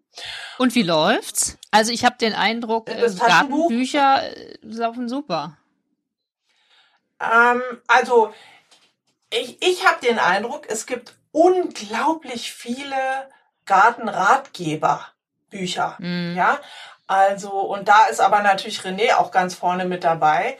Ähm, aber es gibt wahnsinnig viele. Also dieses Jahr, es ist ja auch der Deutsche Gartenbuchpreis jetzt gerade verliehen worden und da sind ja Yeah. Bücher ohne Ende. Ja, genau. Also Mainz hat letztes Jahr den Preis gemacht, da bin ich auch sehr froh. Und das aber im, eben im, in, im Bereich. Prosa und Lyrik. Dankeschön. Ja. Und äh, genau, aber, aber so, so Geschichtenbuch, im Grunde gibt es ganz, gar nicht so viele. Also da sind wir eine relativ kleine Gruppe an, an ähm, Menschen, die, die ähm, solche Geschichten aufschreiben. Das ist ja nicht fiktional, so wie deins, Christina, sondern das ist ja, Mhm. ähm, das ist ja, ähm, das ist ja ein Geschichtenbuch und das ist auch gar nicht so, so ein bisschen wie ähm, äh, Winnemuth zum Beispiel oder Eva Demski schreibt auch Gartengeschichten und ich und dann, äh, ja, da gibt schon noch ein paar, aber so wahnsinnig viele dann doch nicht. Also wer einen Ratgeber sucht, der, der wird an anderer Stelle fündig. in, in meinen Büchern erzähle ich natürlich auch ein bisschen. Das ist immer aus meinem Garten und auch mal aus meiner Sicht und so. Das heißt also, da, da äh, ich erzähle jetzt nicht so viel Geschichten, aber bei mir gibt's ganz viel Wissen und ähm, das heißt also auch Wissen, was ich über meine 30 Jahre, die ich hier irgendwie im Garten rummache, äh, dann eben zusammengetragen habe. Und äh, da sieht man dann aber auch mal so ein Foto von unseren Hasen. Das heißt also, wir haben ja so richtige Kampfhasen, die so ein Kampfgewicht, ich glaube, weiß nicht, sieben, acht Kilo haben und auf Kehle dressiert sind, wenn einer ähm, in unseren Garten kommt und unseren Kohlrabi klauen will.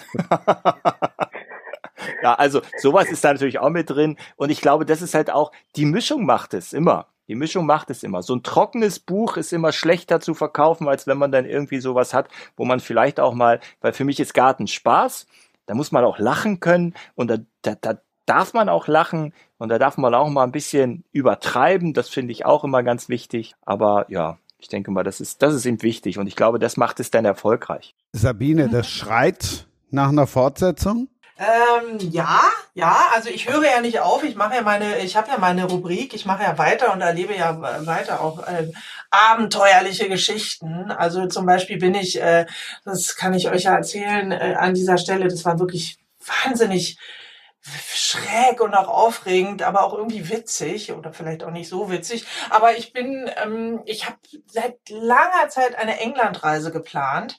Die musste Corona-bedingt immer wieder verschoben werden, verschoben werden. Und dann endlich letztes Jahr im Herbst, im September, saß ich dann also, ähm, stieg ich ein in den Flieger und meine Redaktion rief mich an und sagte, Mensch, ähm, wir wollen ein Live machen morgen, hast du Zeit und Lust? Und dann habe ich gesagt, würde ich gerne machen, aber es geht nicht, weil ich nämlich heute ja nach England, nach London fliege, um äh, meine Gartenreihe endlich zu produzieren. Und dann ähm, stieg ich in den Flieger und dann machte ich das Handy aus und dann machte ich es wieder an und dann rief mich die gleiche Person an aus der Redaktion und sagt, du bist in London, die Queen liegt im Sterben. Ja, und dann ähm, haben wir natürlich alles stehen und liegen lassen und sind erstmal ins Studio London gefahren, ähm, die äh, aus diversen Gründen äh, unterbesetzt waren und dann ähm, habe ich alles über Bord geworfen und habe dann erstmal live ähm, berichtet vor dem Buckingham Palace und so und ähm, als ich dann da nach 48 Stunden wieder rauskam ähm, und auftauchte, waren äh, von meinen Themen, die ich hatte, vier, waren dann zwei im Eimer. Da musste ich mir erstmal irgendwie was Neues suchen und so. Aber das sind natürlich so aufregende ähm, Seitenstories, ja, die, die man, ähm, die man nicht in einen Film packen kann. Da hat das dann auch nicht zu suchen, aber die man eben wunderbar aufschreiben kann. Ja, das ist natürlich aufregend gewesen solche Sachen. Da erblasst doch jetzt die Promi-Reporterin vom SWR vor lauter Neid, hä?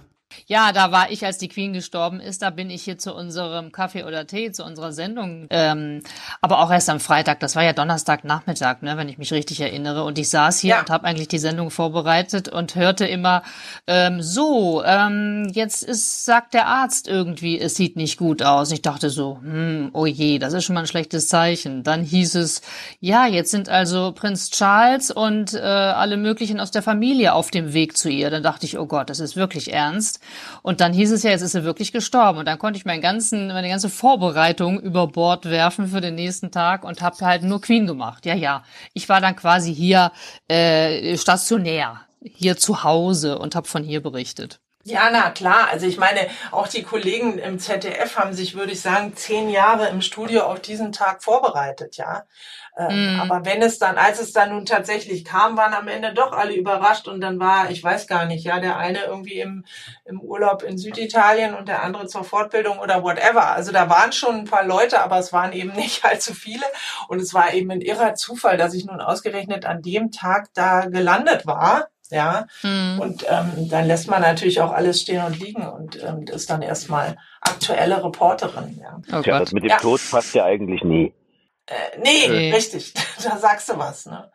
Genau. Naja. Aber am Ende sind dann doch noch, ist dann doch noch eine Gartenreihe bei rausgekommen. Es war auch ganz toll. Ich war zum Beispiel sehr spontan, habe ich einfach nur angerufen, habe gesagt, habt ihr Zeit? Haben die gesagt, ja, komm vorbei. Ich war auf der einzigen Teeplantage Englands. Also auf der Insel selber wird natürlich ohne Ende Tee getrunken, aber die bauen ja keinen an. Der kommt ja aus Indien und China. Aber ähm, eben jetzt dann schon. Und es gibt eine Teeplantage ähm, im Südwesten von England, ganz nah an der Küste und das ist total spannend. Ähm, ähm, da hat echt so ein wagemutiger Gärtner irgendwann gesagt, Mensch, von den klimatischen Bedingungen her könnte das hier klappen und hat, ähm, und hat mit ein paar Teepflänzchen angefangen und hat da rum experimentiert und jetzt stehen die alle in großen Reihen und, ähm, und es läuft. Und der wird vertrieben und der schmeckt super. Also die haben da dieses Mikroklima, ne? Ja, genau, genau. Wir haben so ein, ähm, also da ist ein ganz tiefer Fluss, aber nur an dieser einen Stelle, ja. Und der Fluss geht unten im Tal und weil der so tief ist, bildet sich ähm, morgens immer Nebel und dieser Nebel zieht eben über die am Hang gelegenen Teefelder. Und das tut dem Tee total gut. Tee ist relativ empfindlich. Ich habe mir natürlich zwei Pflänzchen mitgenommen, die haben aber die Grätsche jetzt gemacht über den Winter. Ja, weil ich habe gesagt, ich will auch Tee im Garten haben. Ja, ähm, das sind dann immer so die, ähm, das sind dann so Beutepflanzen. Also egal wo ich bin, ich bringe ja immer irgendwas mit und ich kann ja gar nicht anders und schlepp das dann mit nach Hause und ich habe die im Koffer in meinen Gummistiefeln eingepackt, in, in so äh, Papier gewickelt und dann in die Gummistiefel, damit die Pflänzchen es schaffen. Und dann sah es auch erst ganz gut aus, aber jetzt mit dem Winter, das ist Mist, ja, natürlich. Warst du mal in Castle? Das ist dieses, äh, das ist dieses kleine Schlösschen ganz im Norden am Meer. Da hat Queen Mum gewohnt. Oder das war zumindest eine ihrer Residenzen. Der, der hat, da gibt's auch einen ganz niedlichen Garten drumherum. Hm. Nee, da war ich nicht. Da war ich nicht. Ah, also die Engländer sind sowieso, also ich, ich sage immer, wenn ich in England wäre mit meinem Job, dann wäre ich ein totaler Superstar. Ja. Hm. Weil die haben also die auch, Gartenkultur. Ja, ja ne? Das ist, aber die ja. Gartenkultur in England, also wenn man einmal Chelsea erlebt hat, ja, die Chelsea Flower Show, dann, äh, da, da, dann weiß man, äh, das ist, die ticken einfach komplett anders. Also wenn du, äh, also hier wird ja Gärtnern immer noch so ein bisschen gesehen wie so ein, naja, altbackenes Hobby, als hätte das Leben nichts Besseres mehr für dich bereit. Also es ändert sich jetzt, ja, gerade. Äh, hat Corona mhm. auch zu beigetragen, aber es ist schon immer noch so ein bisschen, naja, wenn du sagst, ja, wieso, ich, ich, ich gärtnere, dann sagen alle, mh, nächstes Thema. Und äh, zumindest die, die nicht gärtnern. Und das ist in England natürlich völlig anders. Also wenn du jemandem sagst, ich gärtnere, dann, dann siehst du die Hochachtung aus den Augen blitzen. Ja, ist, mhm. äh, also ich, ja, ich kann da auch mal sagen, das heißt, wenn ich dann irgendwelche Kollegen oder Klassenkameraden so mal getroffen habe, dann haben die immer, dann trifft man sich und dann fragen die, und was machst du so? Und sagt, ja, ich bin Gärtner. Und dann sagen die, ja, sag mal wirklich. Also so, so geht das dann schon. Das ist halt so nach dem Motto, hast du in der Schule nichts geschafft, wirst du Gärtner. Also das ist dann mhm. immer so eine, ja, also das ist wirklich traurig manchmal, denn, äh, wo ich immer denke, boah, das ist, ja. Aber, aber dann gibt's auch wieder andere, also ich kenne Multimillionäre, ja, das, die haben so viel Geld und da sagt man doch die Dame, ja, also wenn ich nochmal auf die, auf die Welt komme, werde ich Gärtner. Da habe ich gesagt, wir können gleich tauschen. ja. ich, ja, ja, das. Aber dann hat sie nichts mehr gesagt. Dann hat sie nicht gesagt, okay. Ja, also das ist halt, aber das ist halt eben auch so. Das ist halt wirklich, aber es gibt ganz viele, die wirklich gerne Gärtnern und Gärtnern hat immer, macht Freunde, also sorgt dafür, dass man ganz viele Freunde gewinnt unter denen, die dann Gärtnern und das ist auch wirklich toll. Also ich würde es immer wieder machen. Also ich möchte auch nicht unbedingt Multimillionär werden, weil die haben eh andere Probleme. Nee, die Gärtner, die haben ja auch nicht nur ein unheimliches Wissen in dem ganzen botanischen Bereich. Ich habe hier einen vom Gartenbauamt in Baden-Baden. Den kann ich auch immer fragen, wenn ich wissen will, wie sah denn zum Beispiel Baden-Baden, ich arbeite gerade auch an einem historischen Roman, wie sah denn Baden-Baden äh, im letzten Jahrhundert aus? Welche Bäume standen hier? Und das finde ich dann auch total interessant. Der weiß ganz genau, hier in der Allee, das waren alles Kastanien und hier hatten wir ganz exotisches Gehölz. Also sowas weiß er dann auch. Also nee, nee, Gärtner, das ist äh, großes Wissen. Also ich bin ja auch oft in Baden-Baden und ich bin das echt so, ich finde das so toll da. Also ich gucke mir da auch immer die ganzen Mammutbäume da an, die umarme ich da und so und, und das ist echt ne, ne, total, also es ist wirklich ganz toll da. Also das ist wirklich, ähm, ja, bin ja, immer gerne Ja, bald da. kommen wieder die, die Rosenneuheiten, der Rosengarten hier. Genau, der, genau, der da bin ich dann bestimmt auch wieder. wieder bald bepflanzt. So, wenn ihr Baden-Baden so liebt, dann empfehle ich euch mal bei Floralita vorbeizugucken. Das ist ein ganz tolles Unternehmen und ähm, Sonja Grimm heißt die Chefin. Das ist eine junge Gärtnerin. Das ist ganz, ganz großartig. Ich habe unglaubliche Hochachtung vor der. Die hat nämlich angefangen vor ein paar Jahren den Betrieb ihrer Eltern, den sie übernommen hat, umzustrukturieren und die haben über lange Zeit ähm, Schnittblumen im konventionellen Anbau produziert und sind jetzt, ähm, weil sie gesagt hat, ich übernehme den Laden, aber ich spritze nicht und sind jetzt abgekommen und machen jetzt ähm, regionale Schnittblumen an, regionalen Schnittblumenanbau. Und das ist, äh, das ist unfassbar großartig. Also die hat die ganzen Rosen rausgeschmissen, die heizen die Gewächshäuser nicht und sie musste dann rumprobieren, welche Blumen gehen eben auch im Winter, ohne den Einsatz von ähm, chemischen Dünger und vor allen Dingen auch ohne Heizung. Und hat, äh, und hat zum Beispiel im Januar pflanzt sie oder erntet sie Levkojen. Und äh, wenn der Frost in die, in die Gewächshäuser zieht, dann ist die Ernte eben auch äh, in Gefahr, einfach mal hops zu gehen. Und die haben natürlich erstmal einen großen Umsatz ein, äh, eine große Umsatzeinbuße, aber nichtsdestotrotz ziehen die das durch. Die Eltern machen auch mit. Und äh, das ist wirklich, wirklich toll. Und die sagt, sie, sie, äh, für sie geht es nicht anders. Und diese Schnittblumen sind eben alle komplett biologisch ohne Einsatz von Spritzmitteln produziert. Ja, mhm. und also wer, wer von uns, wer auch zuhört hier und wer dann wieder in den ähm, ortsansässigen Blumenladen geht und irgendwelche langstieligen Rosen kauft, der sollte vielleicht nochmal nachdenken und, ähm, und nach regionalen Schnittblumen fragen. Denn das ist noch immer ein, ein Mikromarkt und, und, ja. ähm, und ist aber überhaupt nicht nachhaltig und sollte durchaus größer werden. Und die Sonja Grimm mit ihrem Laden ist eben da unten oder mit ihren sechs Gewächshäusern. Das war jetzt schon mal der Reisetipp. Ich kenne jetzt mindestens schon mal eine Zuhörerin. Gleich klären wir drei Fragen. Die erste Frage geht an den Pflanzenarzt. Wann zum Teufel pflanze ich denn im Jahr wohl am besten den Tee an? Und die andere Frage, die stelle ich euch allen jetzt. Was hat Uwe Teschner mit Fahren und, über den haben wir auch schon gesprochen eben, mit einem Hasen zu tun?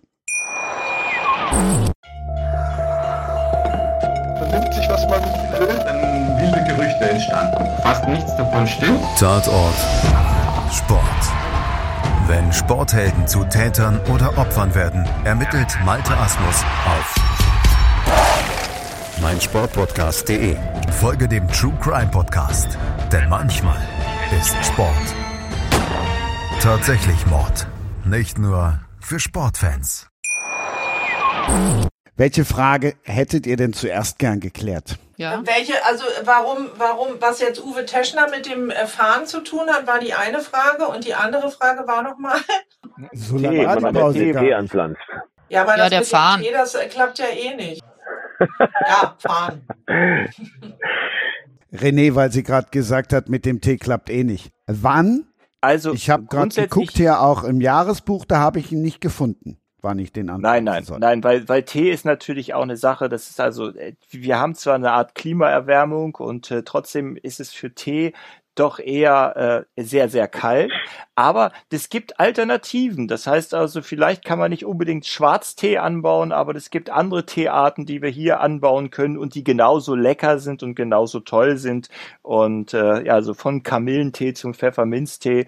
Und äh, da müssen wir halt eben äh, auf den heimischen Tee zurückgreifen. Also ich habe Ah. jetzt bei Tee auch nicht direkt an schwarzen Tee gedacht. Jetzt bin ich ja überhaupt kein Teetrinker. Doch, Ja. doch. Also wenn, dann muss es natürlich, also wenn es der Tee ist, den ich da in England gedreht habe, dann ist das eine Kameliensorte. Camellia sinensis heißt. Genau. Und das ist natürlich der, das ist der Ursprung, das ist der schwarze Tee, den du auch auf Teeplantagen in Malaysia, China und Indien sehen kannst. Wenn du jetzt irgendeinen Pfefferminz kannst du natürlich sowieso machen. Das geht Ja, immer. Das geht überhaupt nicht. Und Man kann sogar einen, einen Ulmentee und was ich was und einen äh, was ich was. Also man gibt ganz gibt ja ganz viele Sachen, die man als Tee verarbeiten kann.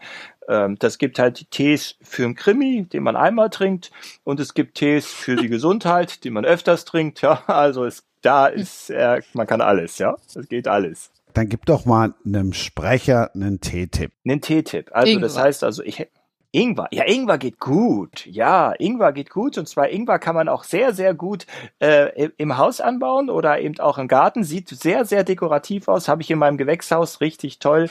Und ähm, äh, es stellt man im Sommer raus und im Winter holt man die Knollen mit dem Grün rein und dann äh, ja, kann man sich einen schicken Ingwertee selbst machen. Da weiß man ganz genau, frei von Pestiziden und wunderbar äh, gut für Schnupfen.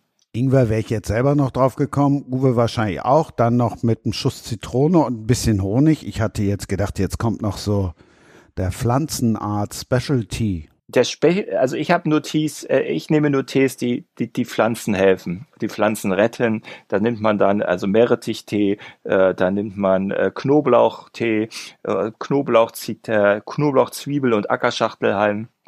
Das sind meine Tees, die ich einsetze, damit es meinen Pflanzen gut geht. Und wenn da ein bisschen was überbleibt, dann äh, nutze ich dann den Tee auch mal selbst zum Trinken. Uh, Meerrettichtee. Tanzen, mhm. äh, Tant Pflanzen trinken Tee?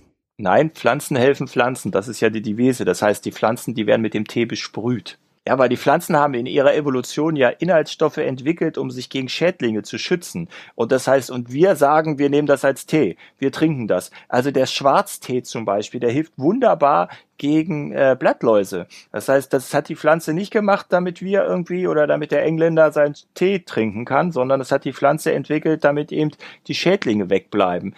Ganz viele Bitterstoffe, die wir eben gut finden, also wo wir auch Tees draus machen, das ist eben, äh, ja, äh, nur dafür gedacht, dass äh, die Pflanzen dann eben nicht, äh, damit die Pflanzen ja sich schützen gegen irgendwelche saugenden oder beißenden Insekten. Jetzt zur Frage und um den Bogen zu schlagen. Wir haben vorne mit einem Farn angefangen, der gar kein Farn war.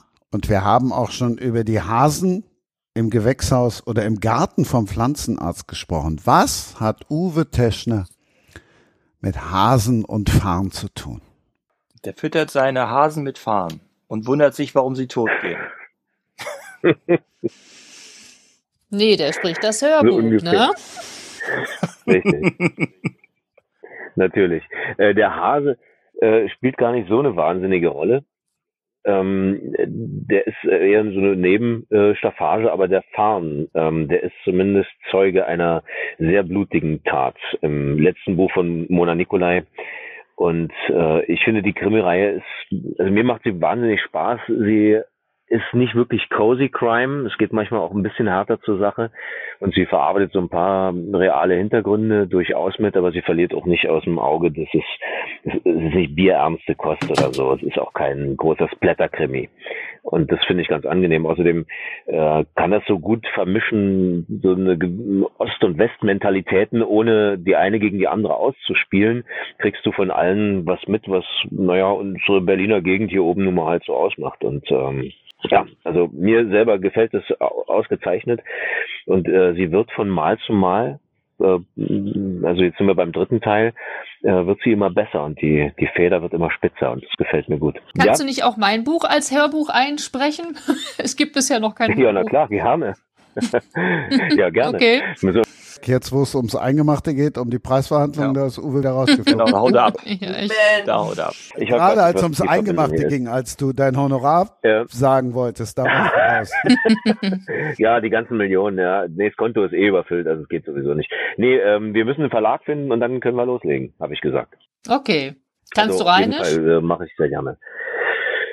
Boah, das sollte man hinkriegen. Ah, super. Da bist du der alte Willi. Ja, das geht. okay. Ja, der alte. Aber nimm uns noch mal ein bisschen mit in die Reihe von Mona Nikolai. Die, der erste Fall hieß Rosenkohl und tote Beete. Manne Nowak heißt der Ermittler. Der zweite Amsel, Drossel, Tot und Starr. Und jetzt halt Hochmut kommt vor dem Fahren der dritte. Sind ja nicht alle so äh, schon wie Christina und kennen das alle alles schon.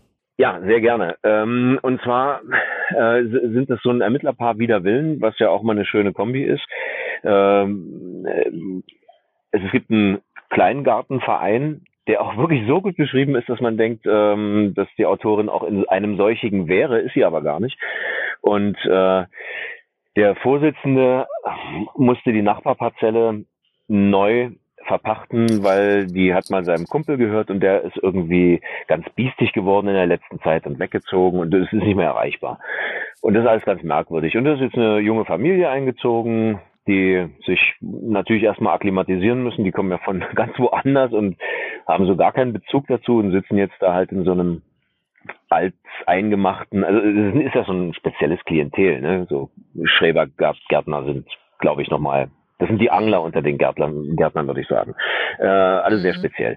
So, und äh, der Mann fängt schon mal an, wild drauf los umzugraben und findet den Vorbesitzer dieser Parzelle im Beet.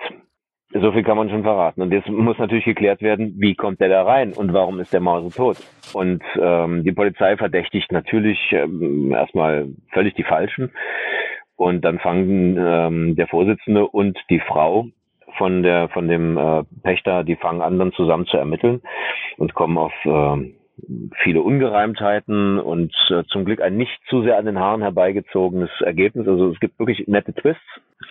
Und da, da darf ich am Gottes Willen nicht verraten, das ist ja schon das alte Spannende, wisst ihr ja selber, das ist ja das Spannende am Krimi.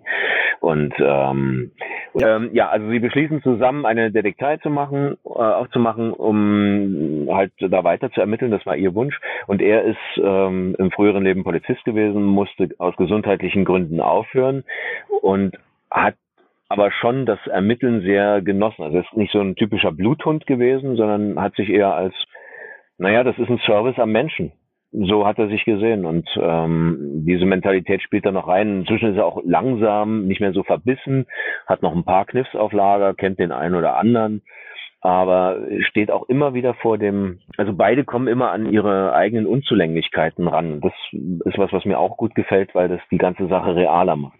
Man ist ja im eigenen Leben selten jemand, der glänzend durch alle Situationen durchkommt oder äh, mit Skills glänzen kann, die kein anderer hat, sondern man kommt immer wieder an die Punkte, wo man scheitert. Äh, um das nochmal aufzunehmen, was wir am Anfang gesagt haben, Gärtnern bedeutet Scheitern. Ich glaube, das ganze Leben bedeutet auch, das eigene Scheitern zu akzeptieren in verschiedenen Situationen.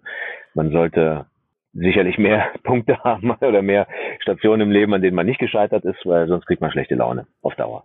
Wie lange brauchst du, um so ein Hörbuch einzusprechen? Also um so ein, so ein ganzes dickes Buch von so 300 Seiten? Ja, das mit den Seiten ist immer so eine Sache, weil das ist ja so eine Formatierungsgeschichte. Ähm, sagen wir mal, das Buch soll äh, sechs Stunden gehen, dann sind das so drei Studiotage. Wenn Not tut, auch mal schneller. Aber schön ist natürlich, wenn man sich die Zeit lassen kann. Wenn man, äh, also klar, du musst das Buch ja sowieso vorher lesen äh, dann machst du dir schon so ein bisschen im Kopf dein Drehbuch und wer wie angelegt wird vom Charakter. Manches wird, gibt der Autor ja schon vor. Und je besser und je realer die Figuren sind, umso weniger musst du dann chargieren, also mit der Stimme arbeiten, sondern es reicht manchmal, die über die Haltung anzutippen und schon erkennt man ganz genau, wer das ist. Und ähm, mhm. Ja, und dann bist du im Studio und dann kann es natürlich sein, dass du dich nochmal umentscheidest und sagst, nee, die Stimme, die passt gar nicht zu dem, wir müssen das nochmal anders machen. Oder über bestimmte Zusammenhänge redest. Und manchmal muss man auch bei Büchern zwischendurch recherchieren, damit du begreifst, wovon du da redest. Und dann lernst du neue Sachen. Und das finde ich immer das Allerspannendste bei diesem Beruf, dass, dass man pro Tag locker drei, vier neue Fakten lernt. Man behält die sich nicht alle, aber irgendwann sagt, Moment, Moment, das habe ich schon mal gehört. Und das liegt daran, dass man das nachgeschlagen hat und dann sich ein bisschen reingearbeitet hat. Na, das ist ja auch das Tolle am Journalist oder Journalistin sein, ne? Also, wenn es eins nicht ist, ist ja. niemals langweilig. Aber das stelle ich mir auch toll vor. Ich meine, du taust da so ein, so intensiv ähm, in, in, in ja auch die Zeilen, die jemand anders geschrieben hat und musst es ja aber so zum Leben erwecken. Ja, also ich spreche ja meine Dinge immer selber, äh, natürlich, meine, meine Filme. Ähm, und, und ich kann mir gar nicht vorstellen, das abzugeben. Und wenn du schreibst, dann hängst du ja auch deine Seele da rein. Und insofern glaube ich, muss es ja auch ein echt ähm, ein vertrauensvolles Verhältnis zwischen Autor, Autorin und dir als Sprecher sein. Dass das, ähm, dass es also die muss, die Person, die das geschrieben hat, muss ja fühlen, dass du der Richtige bist, der das macht. Ja. Stell ich mir total da stimme ich dir auf jeden Fall zu und wir haben uns auch getroffen zwischendurch und äh, nach, nach dem ersten Buch, äh, das, das passiert jetzt nicht mit jedem Autor, die Zeit ist ja gar nicht da. Aber in dem Fall hat sich das gut ergänzt. Ähm, und dann haben wir einfach über so Sachen gequatscht und waren uns, glaube ich, äh, beide auch sehr sympathisch. Ähm, also konnten uns gut leiden und das hilft natürlich immer, weil ja, du hast recht, ähm, das gehört, glaube ich, was dazu, dein Baby abzugeben und zu gucken, was jemand anderes draus macht. Aber es gibt immer diesen bestimmten Punkt im Schaffensprozess, da musst du loslassen, da musst du es in die Welt hinausschicken. Ich muss es ja auch loslassen, weil ja durchaus nochmal eine, also ich versuche immer ganz viel in meinem Buch schon festzulegen, auch meine Pausen und äh, auch Atmer sind für mich wichtig, aber es kann trotzdem sein, dass das Studio das anders sieht und dann wird das bearbeitet und dann habe ich keinen Einfluss mehr darauf. Und das ist eine Sache, wo ich auch sagen muss, ja gut, dann vertraue ich euch jetzt hier, dass ihr das nicht äh, kaputt macht, was ich hier versucht habe zu erschaffen. Glaubt man es vielleicht nicht, aber auch der Pflanzenarzt hat ein Hörbuch, also, also auch überall zu hören und das hat auch jemand für mich ähm, gesprochen. Das habe ich nicht selbst gemacht. Das war der Clemens Benke. Ich weiß nicht, ob man den kennt. Keine... Und da war das auch am Anfang so, dass ich erstmal gedacht habe, na, ob das so richtig ist, da habe ich eigentlich gedacht, oh, ob ein Hörbuch und dann vom Pflanzenarzt, ob das so richtig ist. Aber es ist dann so. Man lässt einfach los und man sagt, man lässt einfach machen und ich bin dann sehr überraschend, äh, ja, glücklich gewesen und habe gedacht, doch, war gut, war eine gute Entscheidung, mhm. war eine schöne Sache. Und zwar, das ist nämlich ein gesunder Garten ohne Chemie. Das ist halt eben wirklich ein Hörbuch, was man sich auch anhören kann. Da gibt's ein paar Tipps, aber da gibt's ganz viele Dinge, die, die sich entwickeln in, oder die sich in meinem Garten entwickelt haben, weil ich eben auf Chemie verzichte. Was es für Insekten, was da für Insekten dann kamen, die ich in meinem Leben früher noch nie gesehen habe. Also ich habe da nur ein Beispiel, mal einen Bienenwolf habe ich noch nie von, ja, hat auch nichts mit Wolf zu tun, aber ist, habe ich in meinem Leben noch nie gesehen. Und den hat man aber nur dann, wenn man Wildbienen hat. Also solche Dinge sind da, die lernt man dann dazu. Ja, kann man beim Umgraben hören oder auf dem Rasentraktor. So sieht das nämlich aus. Genau, da kann man also wirklich so, dass viele, die, die hören das dann im Garten oder so und dann ist das eine schöne Sache. Also wirklich eine tolle Sache. Also ähm, ich kann auch nur sagen, Sabine, mach auch noch ein Hörbuch draus. Für die Leute, die ja. gerne lesen wollen. Ja, das mache ich. Da spreche ich aber selber tatsächlich. Und ja, das kannst du ja auch. Du kannst das ja auch. Du ja. kannst es. Du kannst ja. es ja auch. Ja, das ist ja. gar keine Frage. Namenswitze sind ja doof, aber Sabine macht jetzt kannst Platz. Du ruhig machen, nein, ich schon machen. nein. Sabine macht jetzt Platz, ist ja doof. Deshalb. Sabine Stelle. macht sich vom Acker. Sabine macht sich vom Acker, genau. Aber das mit dem Namen ist schon durchaus praktisch, ne? Platz im Garten Platz zu Hause, Platz macht Yoga. Und bei Vorstellungsgesprächen war es immer so, wenn ich irgendwo reinkam, dann sagte dann, meistens waren es ja Männer, ach, guten Tag, Frau Platz, nehmen Sie doch bitte. Ach, setzen Sie sich doch. Ja, da hast du dann schon den ersten Schmunzler auf deiner Seite. Das hat die Sache immer ähm, total schnell entkrampft. Also insofern, ja, ein bisschen aufgelockert. ich hadere nicht, Schön. Ja, genau. Ich das hadere passt. nicht mit diesem Namen. Ne? Ja, ihr Lieben, ich, ich, äh, Frau Platz muss los. Ich, ich ähm, entfleuche und äh, danke sehr. Es war eine sehr illustre, schöne Runde und ähm, wünsche euch mit all euren Projekten alles, alles Liebe und Gute und danke an die Menschen, die uns zugehört haben. Und ich hoffe, es war was Spannendes. Äh, ja, alles Liebe. Macht's gut. Christina, du hast das Buch gelesen. Was hat dir denn besonders gefallen? Ach, das mit dem Fahren. Yes. Ja, ähm, ich habe es eigentlich angefangen und dachte, äh, ich lese jetzt immer, sagen wir mal, Konkurrenz, ne? Weil ich ja jetzt meinen ersten Cozy Crime geschrieben habe, dachte ich, guck, jetzt gucken wir mal, was die anderen machen. Und dann fand ich es ein bisschen zu wenig cozy. Ne, was der Uwe gerade auch gesagt hatte, es ist da irgendwie so ein bisschen härter und äh, da dachte ich, na gut, das ist nicht ganz meine Richtung. Ich habe es eigentlich gelesen, um es zu vergleichen, so ein bisschen. Ansonsten hat's mir äh, und mir kamen die Pflanzen fast auch ein bisschen zu kurz. Da habe ich halt auch gedacht, oh, ist das dasselbe, was ich so schreibe? Weil ich hatte mein Buch auch angedacht, soll das vielleicht im äh, Schrebergarten spielen? Das war meine erste Idee. Dann sagte der Verlag aber, nee, Schrebergarten machen wir nicht, das ist zu eng gefasst, mach doch, such dir was anderes aus. Und äh, da habe ich jetzt gedacht, och, Schrebergarten ging aber eigentlich dann doch. Ne? Das, also das finde ich so einen schönen Mikrokosmos, Schrebergarten. Und äh, das fand ich dann auch so ganz gemütlich mit den Typen einfach. Und es war halt schon auch sehr gut, Richtung. Wenn, wenn, eure Bücher sich da so unterscheiden, wenn ihr beide eine ja. unterschiedliche Strategie fahrt, ist da eher von Vorteil. Also du musst ja. dich bei dem Schrebergarten wirklich auf das Milieu einlassen. Und wenn du sagst, nee, bei mir ging es auch mehr um die Pflanzen, äh, dann ist das, ist das super. Ja, nicht nur Pflanzen. Bei mir ist es so mit äh, die Typen, sagen wir mal. Daran hatte ich auch ja. den größten Spaß eigentlich, als ich so, es war ja eine Auftragsarbeit. Also da rief mich irgendwann die Agentin an und sagte, du hier der Heine Verlag, der sucht einen cozy Crime im Gartenmilieu.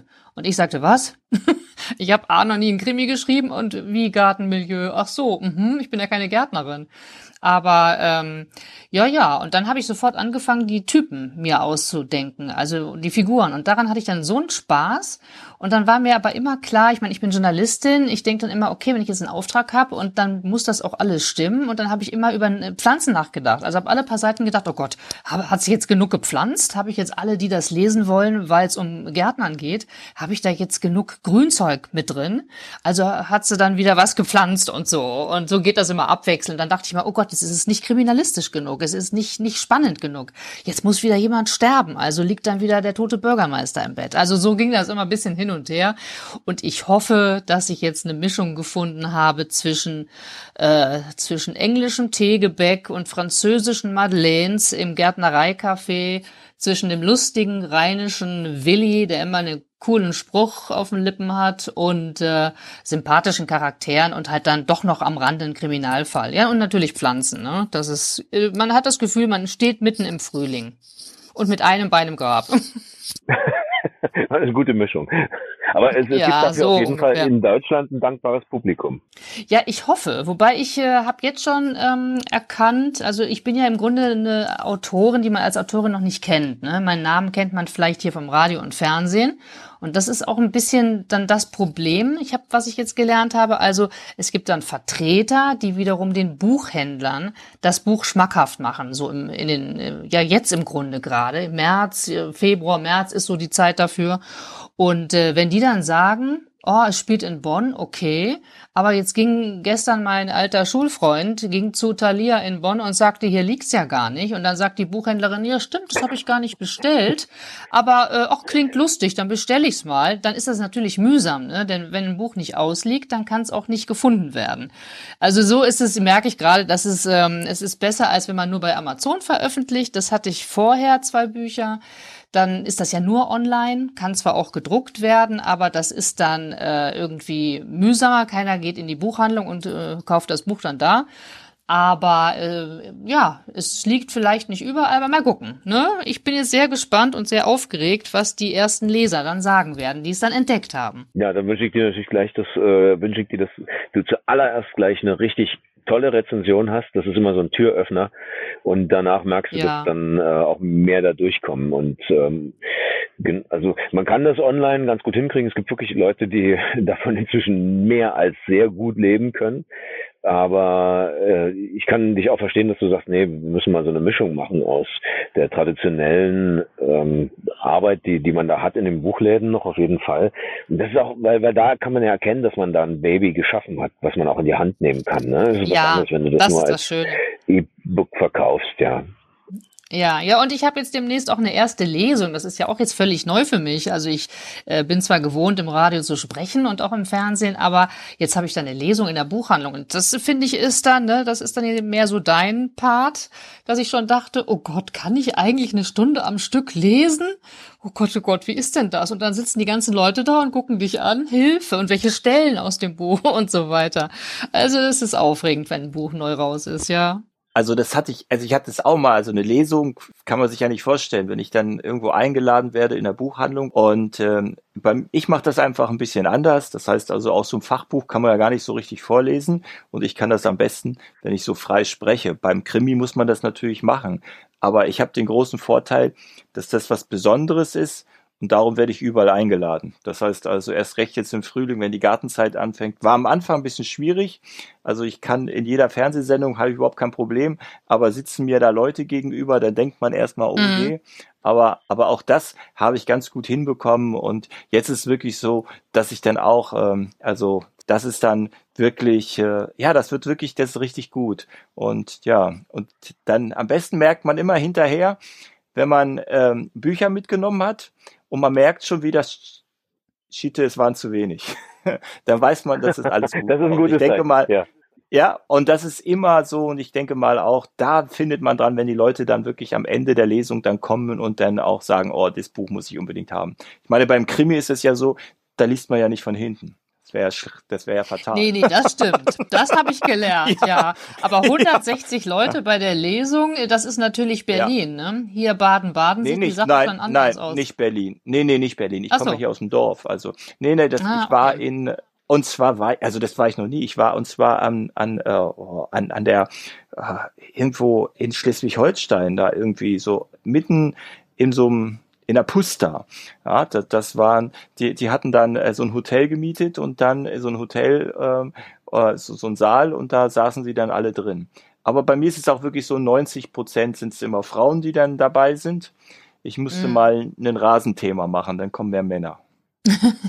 ja, stimmt. Ja, also das ist, ja, genau. Also das ist wirklich gut. Also das sind da so, ähm, und äh, wir hatten ja echt Probleme mit Lesungen. Also das ist halt eben nach der, in der Corona-Zeit und so. Und jetzt sind die Leute aber auch alle wieder richtig, äh, ja, ich sag mal, griffig und wollen auch wieder raus und wollen machen wieder bei solchen Veranstaltungen mit. Und darum ist es auch wichtig, dass man unbedingt also auch solche Lesungen macht. Und das, Ja. äh, ja, weil, weil das ist wichtig, Ja, das stimmt. wichtig, die Leute. Mein ja. Buch, Hm? mein Buch wurde um ein Jahr verschoben wegen Corona. Und da habe ich zuerst gedacht, oh Gott, jetzt muss ich noch ein Jahr warten, bis das Buch erscheint. Aber im Nachhinein war ich dann ganz froh drum. Denn ich glaube, die Bücher, die während der Corona-Krise erschienen sind, die sind so ein bisschen untergegangen. Ja. Und ja, das stimmt. Jetzt, jetzt sind die Leute wirklich so heiß drauf. Ne? Jetzt wollen sie mal wieder Genau. raus und was erleben. Ja. Also ich, ich ja genau. Also Also Gartenbücher vielleicht, aber, aber andere Unterhaltungsliteratur, ähm, also das habe ich nicht ganz nachvollziehen können, weil die Leute irgendwann Netflix und Amazon durchgeguckt haben und die Ja. wollten, die wollten Unterhaltung haben. Die, die, auch die Redaktion haben sich drum geprügelt, ey, mehr Input, was ist neu erschienen? Und dann hatten die Verlage Mhm. aber zurückgehalten und es gab dann so ein bisschen so eine, eine Mangelsituation. Und dann hast du ja auch den Rückstau. Du musst es ja dann, wenn die Situation vorbei ist und du wieder veröffentlichen kannst, dann sind es einfach zu viele Autoren. Und dann gehen die leider ein Mhm. bisschen unter. Das war so, Ja, das, so was war ich das, gesehen ja. habe. Und das war, ja, das war leider schade. Aber es ist okay, wenn es jetzt wieder der, der Propfen gelöst ist und es einigermaßen fließt, dann sind ja, äh, Ja. sind, glaube ich, sehr viele Leute froh drum. ja. Genau, ich das ist hoffe, auch- äh, das- ich hoffe. Ja. ja. Ich glaube auch, das ist halt, und so Krimis, wir haben ja so auch hier, ich bin jetzt hier, äh, weil es ganz viele Leute gibt, die auch so Lesungen veranstalten, wie bei uns. Wir haben so ein so ein so ein so ein Busbahnhof hier. Und dieser Busbahnhof, der äh, halt also auch immer veranstaltet, auch immer Lesungen. Da war jetzt auch jemand da, so ein Autor, der Krimis schreibt. Der macht das aber ähm, ja im Selbstverlag sozusagen. Und da war die Bude voll. Das war wirklich so, das Ah. war wirklich gut. Und und das ist ein Bücher, also ein, ein Busbahnhof, wo 500 Busse stehen können und die haben da so einen Vorraum und da, da war alles voll und die Leute haben gebannt äh, zugehört, wie er da aus seinem Krimi vorgelesen hat. Also das war wirklich, also ich denke mal, das, da muss man halt einfach wirklich zuversichtlich sein und sagen, los, das, das Mhm. wird auch und das ist auch, das ist Ja, auch Mensch. echt, äh, ja, Dann ladet mich mal ein, dann komme ich in den Busbahnhof. ja, auf alle Fälle trifft man euch eventuell in Leipzig auf der Buchmesse? Ähm, nee, zuerst war ich Nee, ich angefragt, auch, ob ich ich auch. beruflich berichte und dann habe ich mir aber gesagt, nee, das ist mir jetzt alles zu dicht gedrängt, weil ich dann doch, ich habe vier Lesungen und äh, ganz Ja. süß in kleinen Gemeindebibliotheken und so und da habe ich gesagt, nee, jetzt mache ich erstmal das. Aber ähm, nee, es hieß, wenn man so das erste Buch so, das erste ordentliche Buch rausbringt, dann wird sich das noch nicht lohnen, wenn man keinen Namen hat, dort zu lesen. Deswegen, äh, nee. Ja, das Dann ist auch vielleicht bei, bei mir ist ja.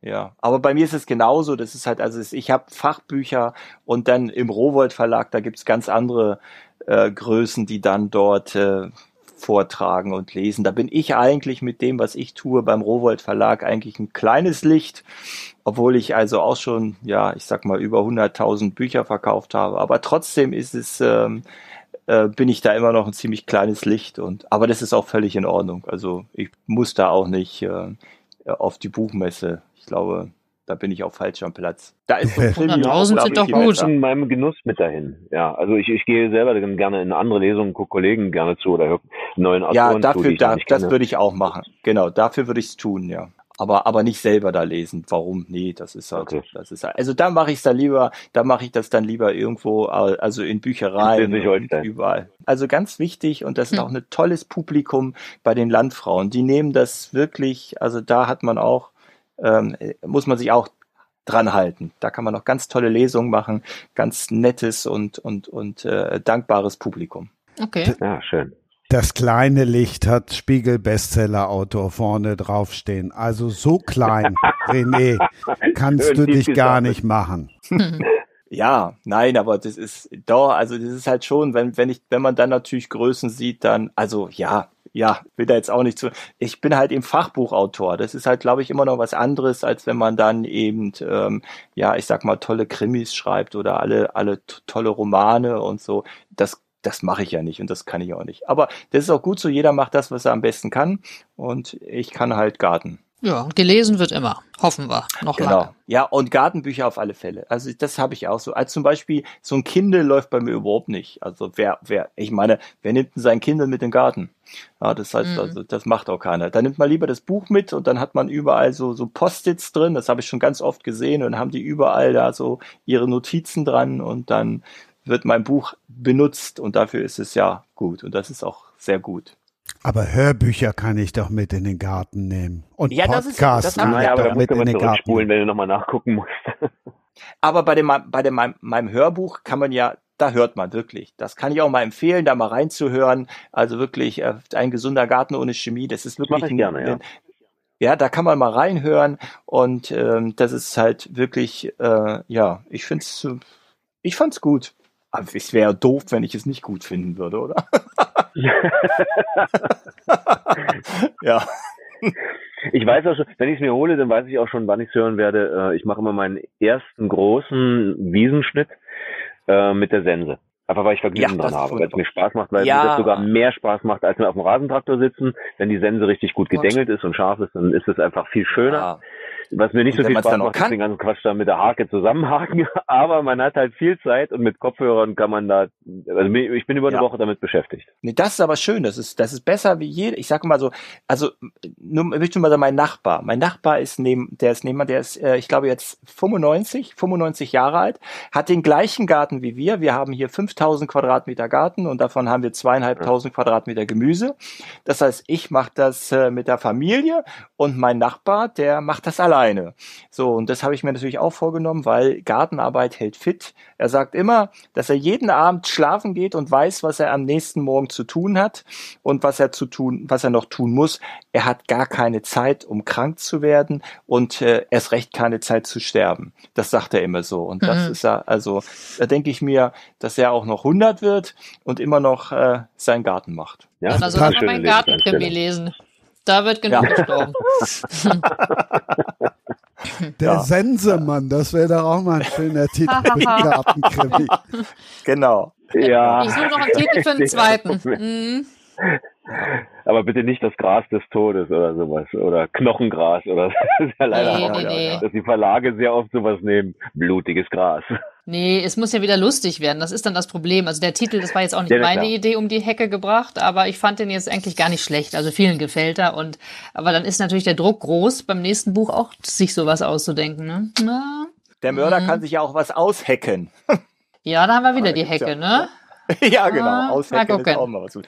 Ja, ja, aber man muss ja nicht hacken. Man kann ja auch was mal mit Rosen oder mhm. Blumenkohl oder sowas machen. Das ist ja auch. Ja, wenn euch was einfällt, ne, E-Mail an mich. Ja, ja, es gibt schon.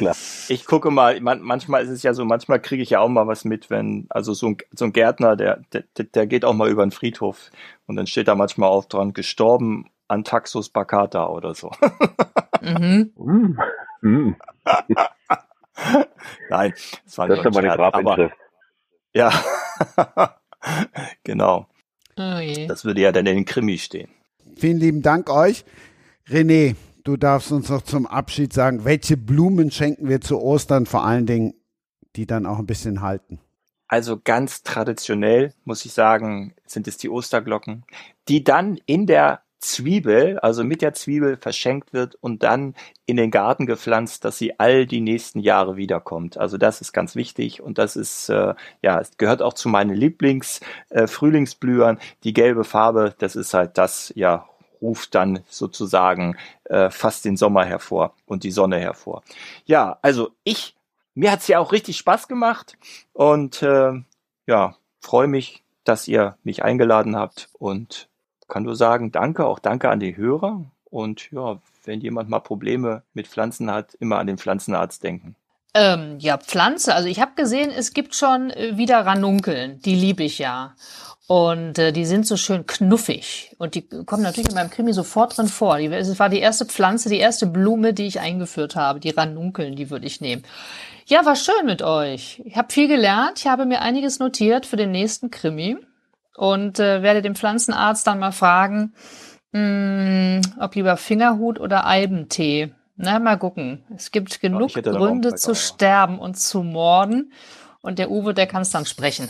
Mal gucken, vielleicht beim den zweiten Band. Dann räuchel ich es.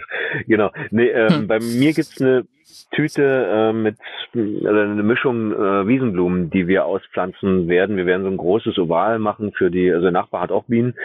Und weil jetzt erstmal dort nur so ein Kraut hochwächst, was jetzt nicht so attraktiv für Bienen ist, werden wir mal eine größere Strecke mit äh, so Wildblumenmischung ausbringen. Und das wird sozusagen unsere Osterbeschäftigung sein. Und damit werden wir uns dann hoffentlich im Sommer dran erfreuen können, wenn wir nicht eine zu große Dürre kriegen, dass wir nicht hoffen, dann sollte das da gut wachsen. Außerdem muss man ja nicht so viel mit dem Rasentraktor rumfahren, sondern kann die Ecke einfach mal ein halbes Jahr locker stehen lassen.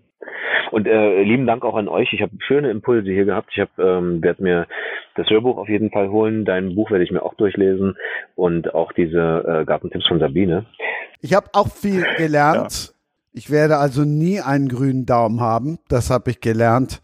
Es kommt auf die Seele an. Danke und tschüss. Jo. Macht's gut. Danke sehr. Tschüss. Wie baut man eine harmonische Beziehung zu seinem Hund auf? Puh, gar nicht so leicht. Und deshalb frage ich nach, wie es anderen Hundeeltern gelingt, beziehungsweise wie die daran arbeiten. Bei Iswas Dog reden wir dann drüber. Alle 14 Tage neu mit mir, Malte Asmus und unserer Expertin für eine harmonische Mensch-Hund-Beziehung, Melanie Lippisch. Ist was, Dog? Mit Malte Asmus. Überall, wo es Podcasts gibt. Das war Sprenger spricht. Autor Insights.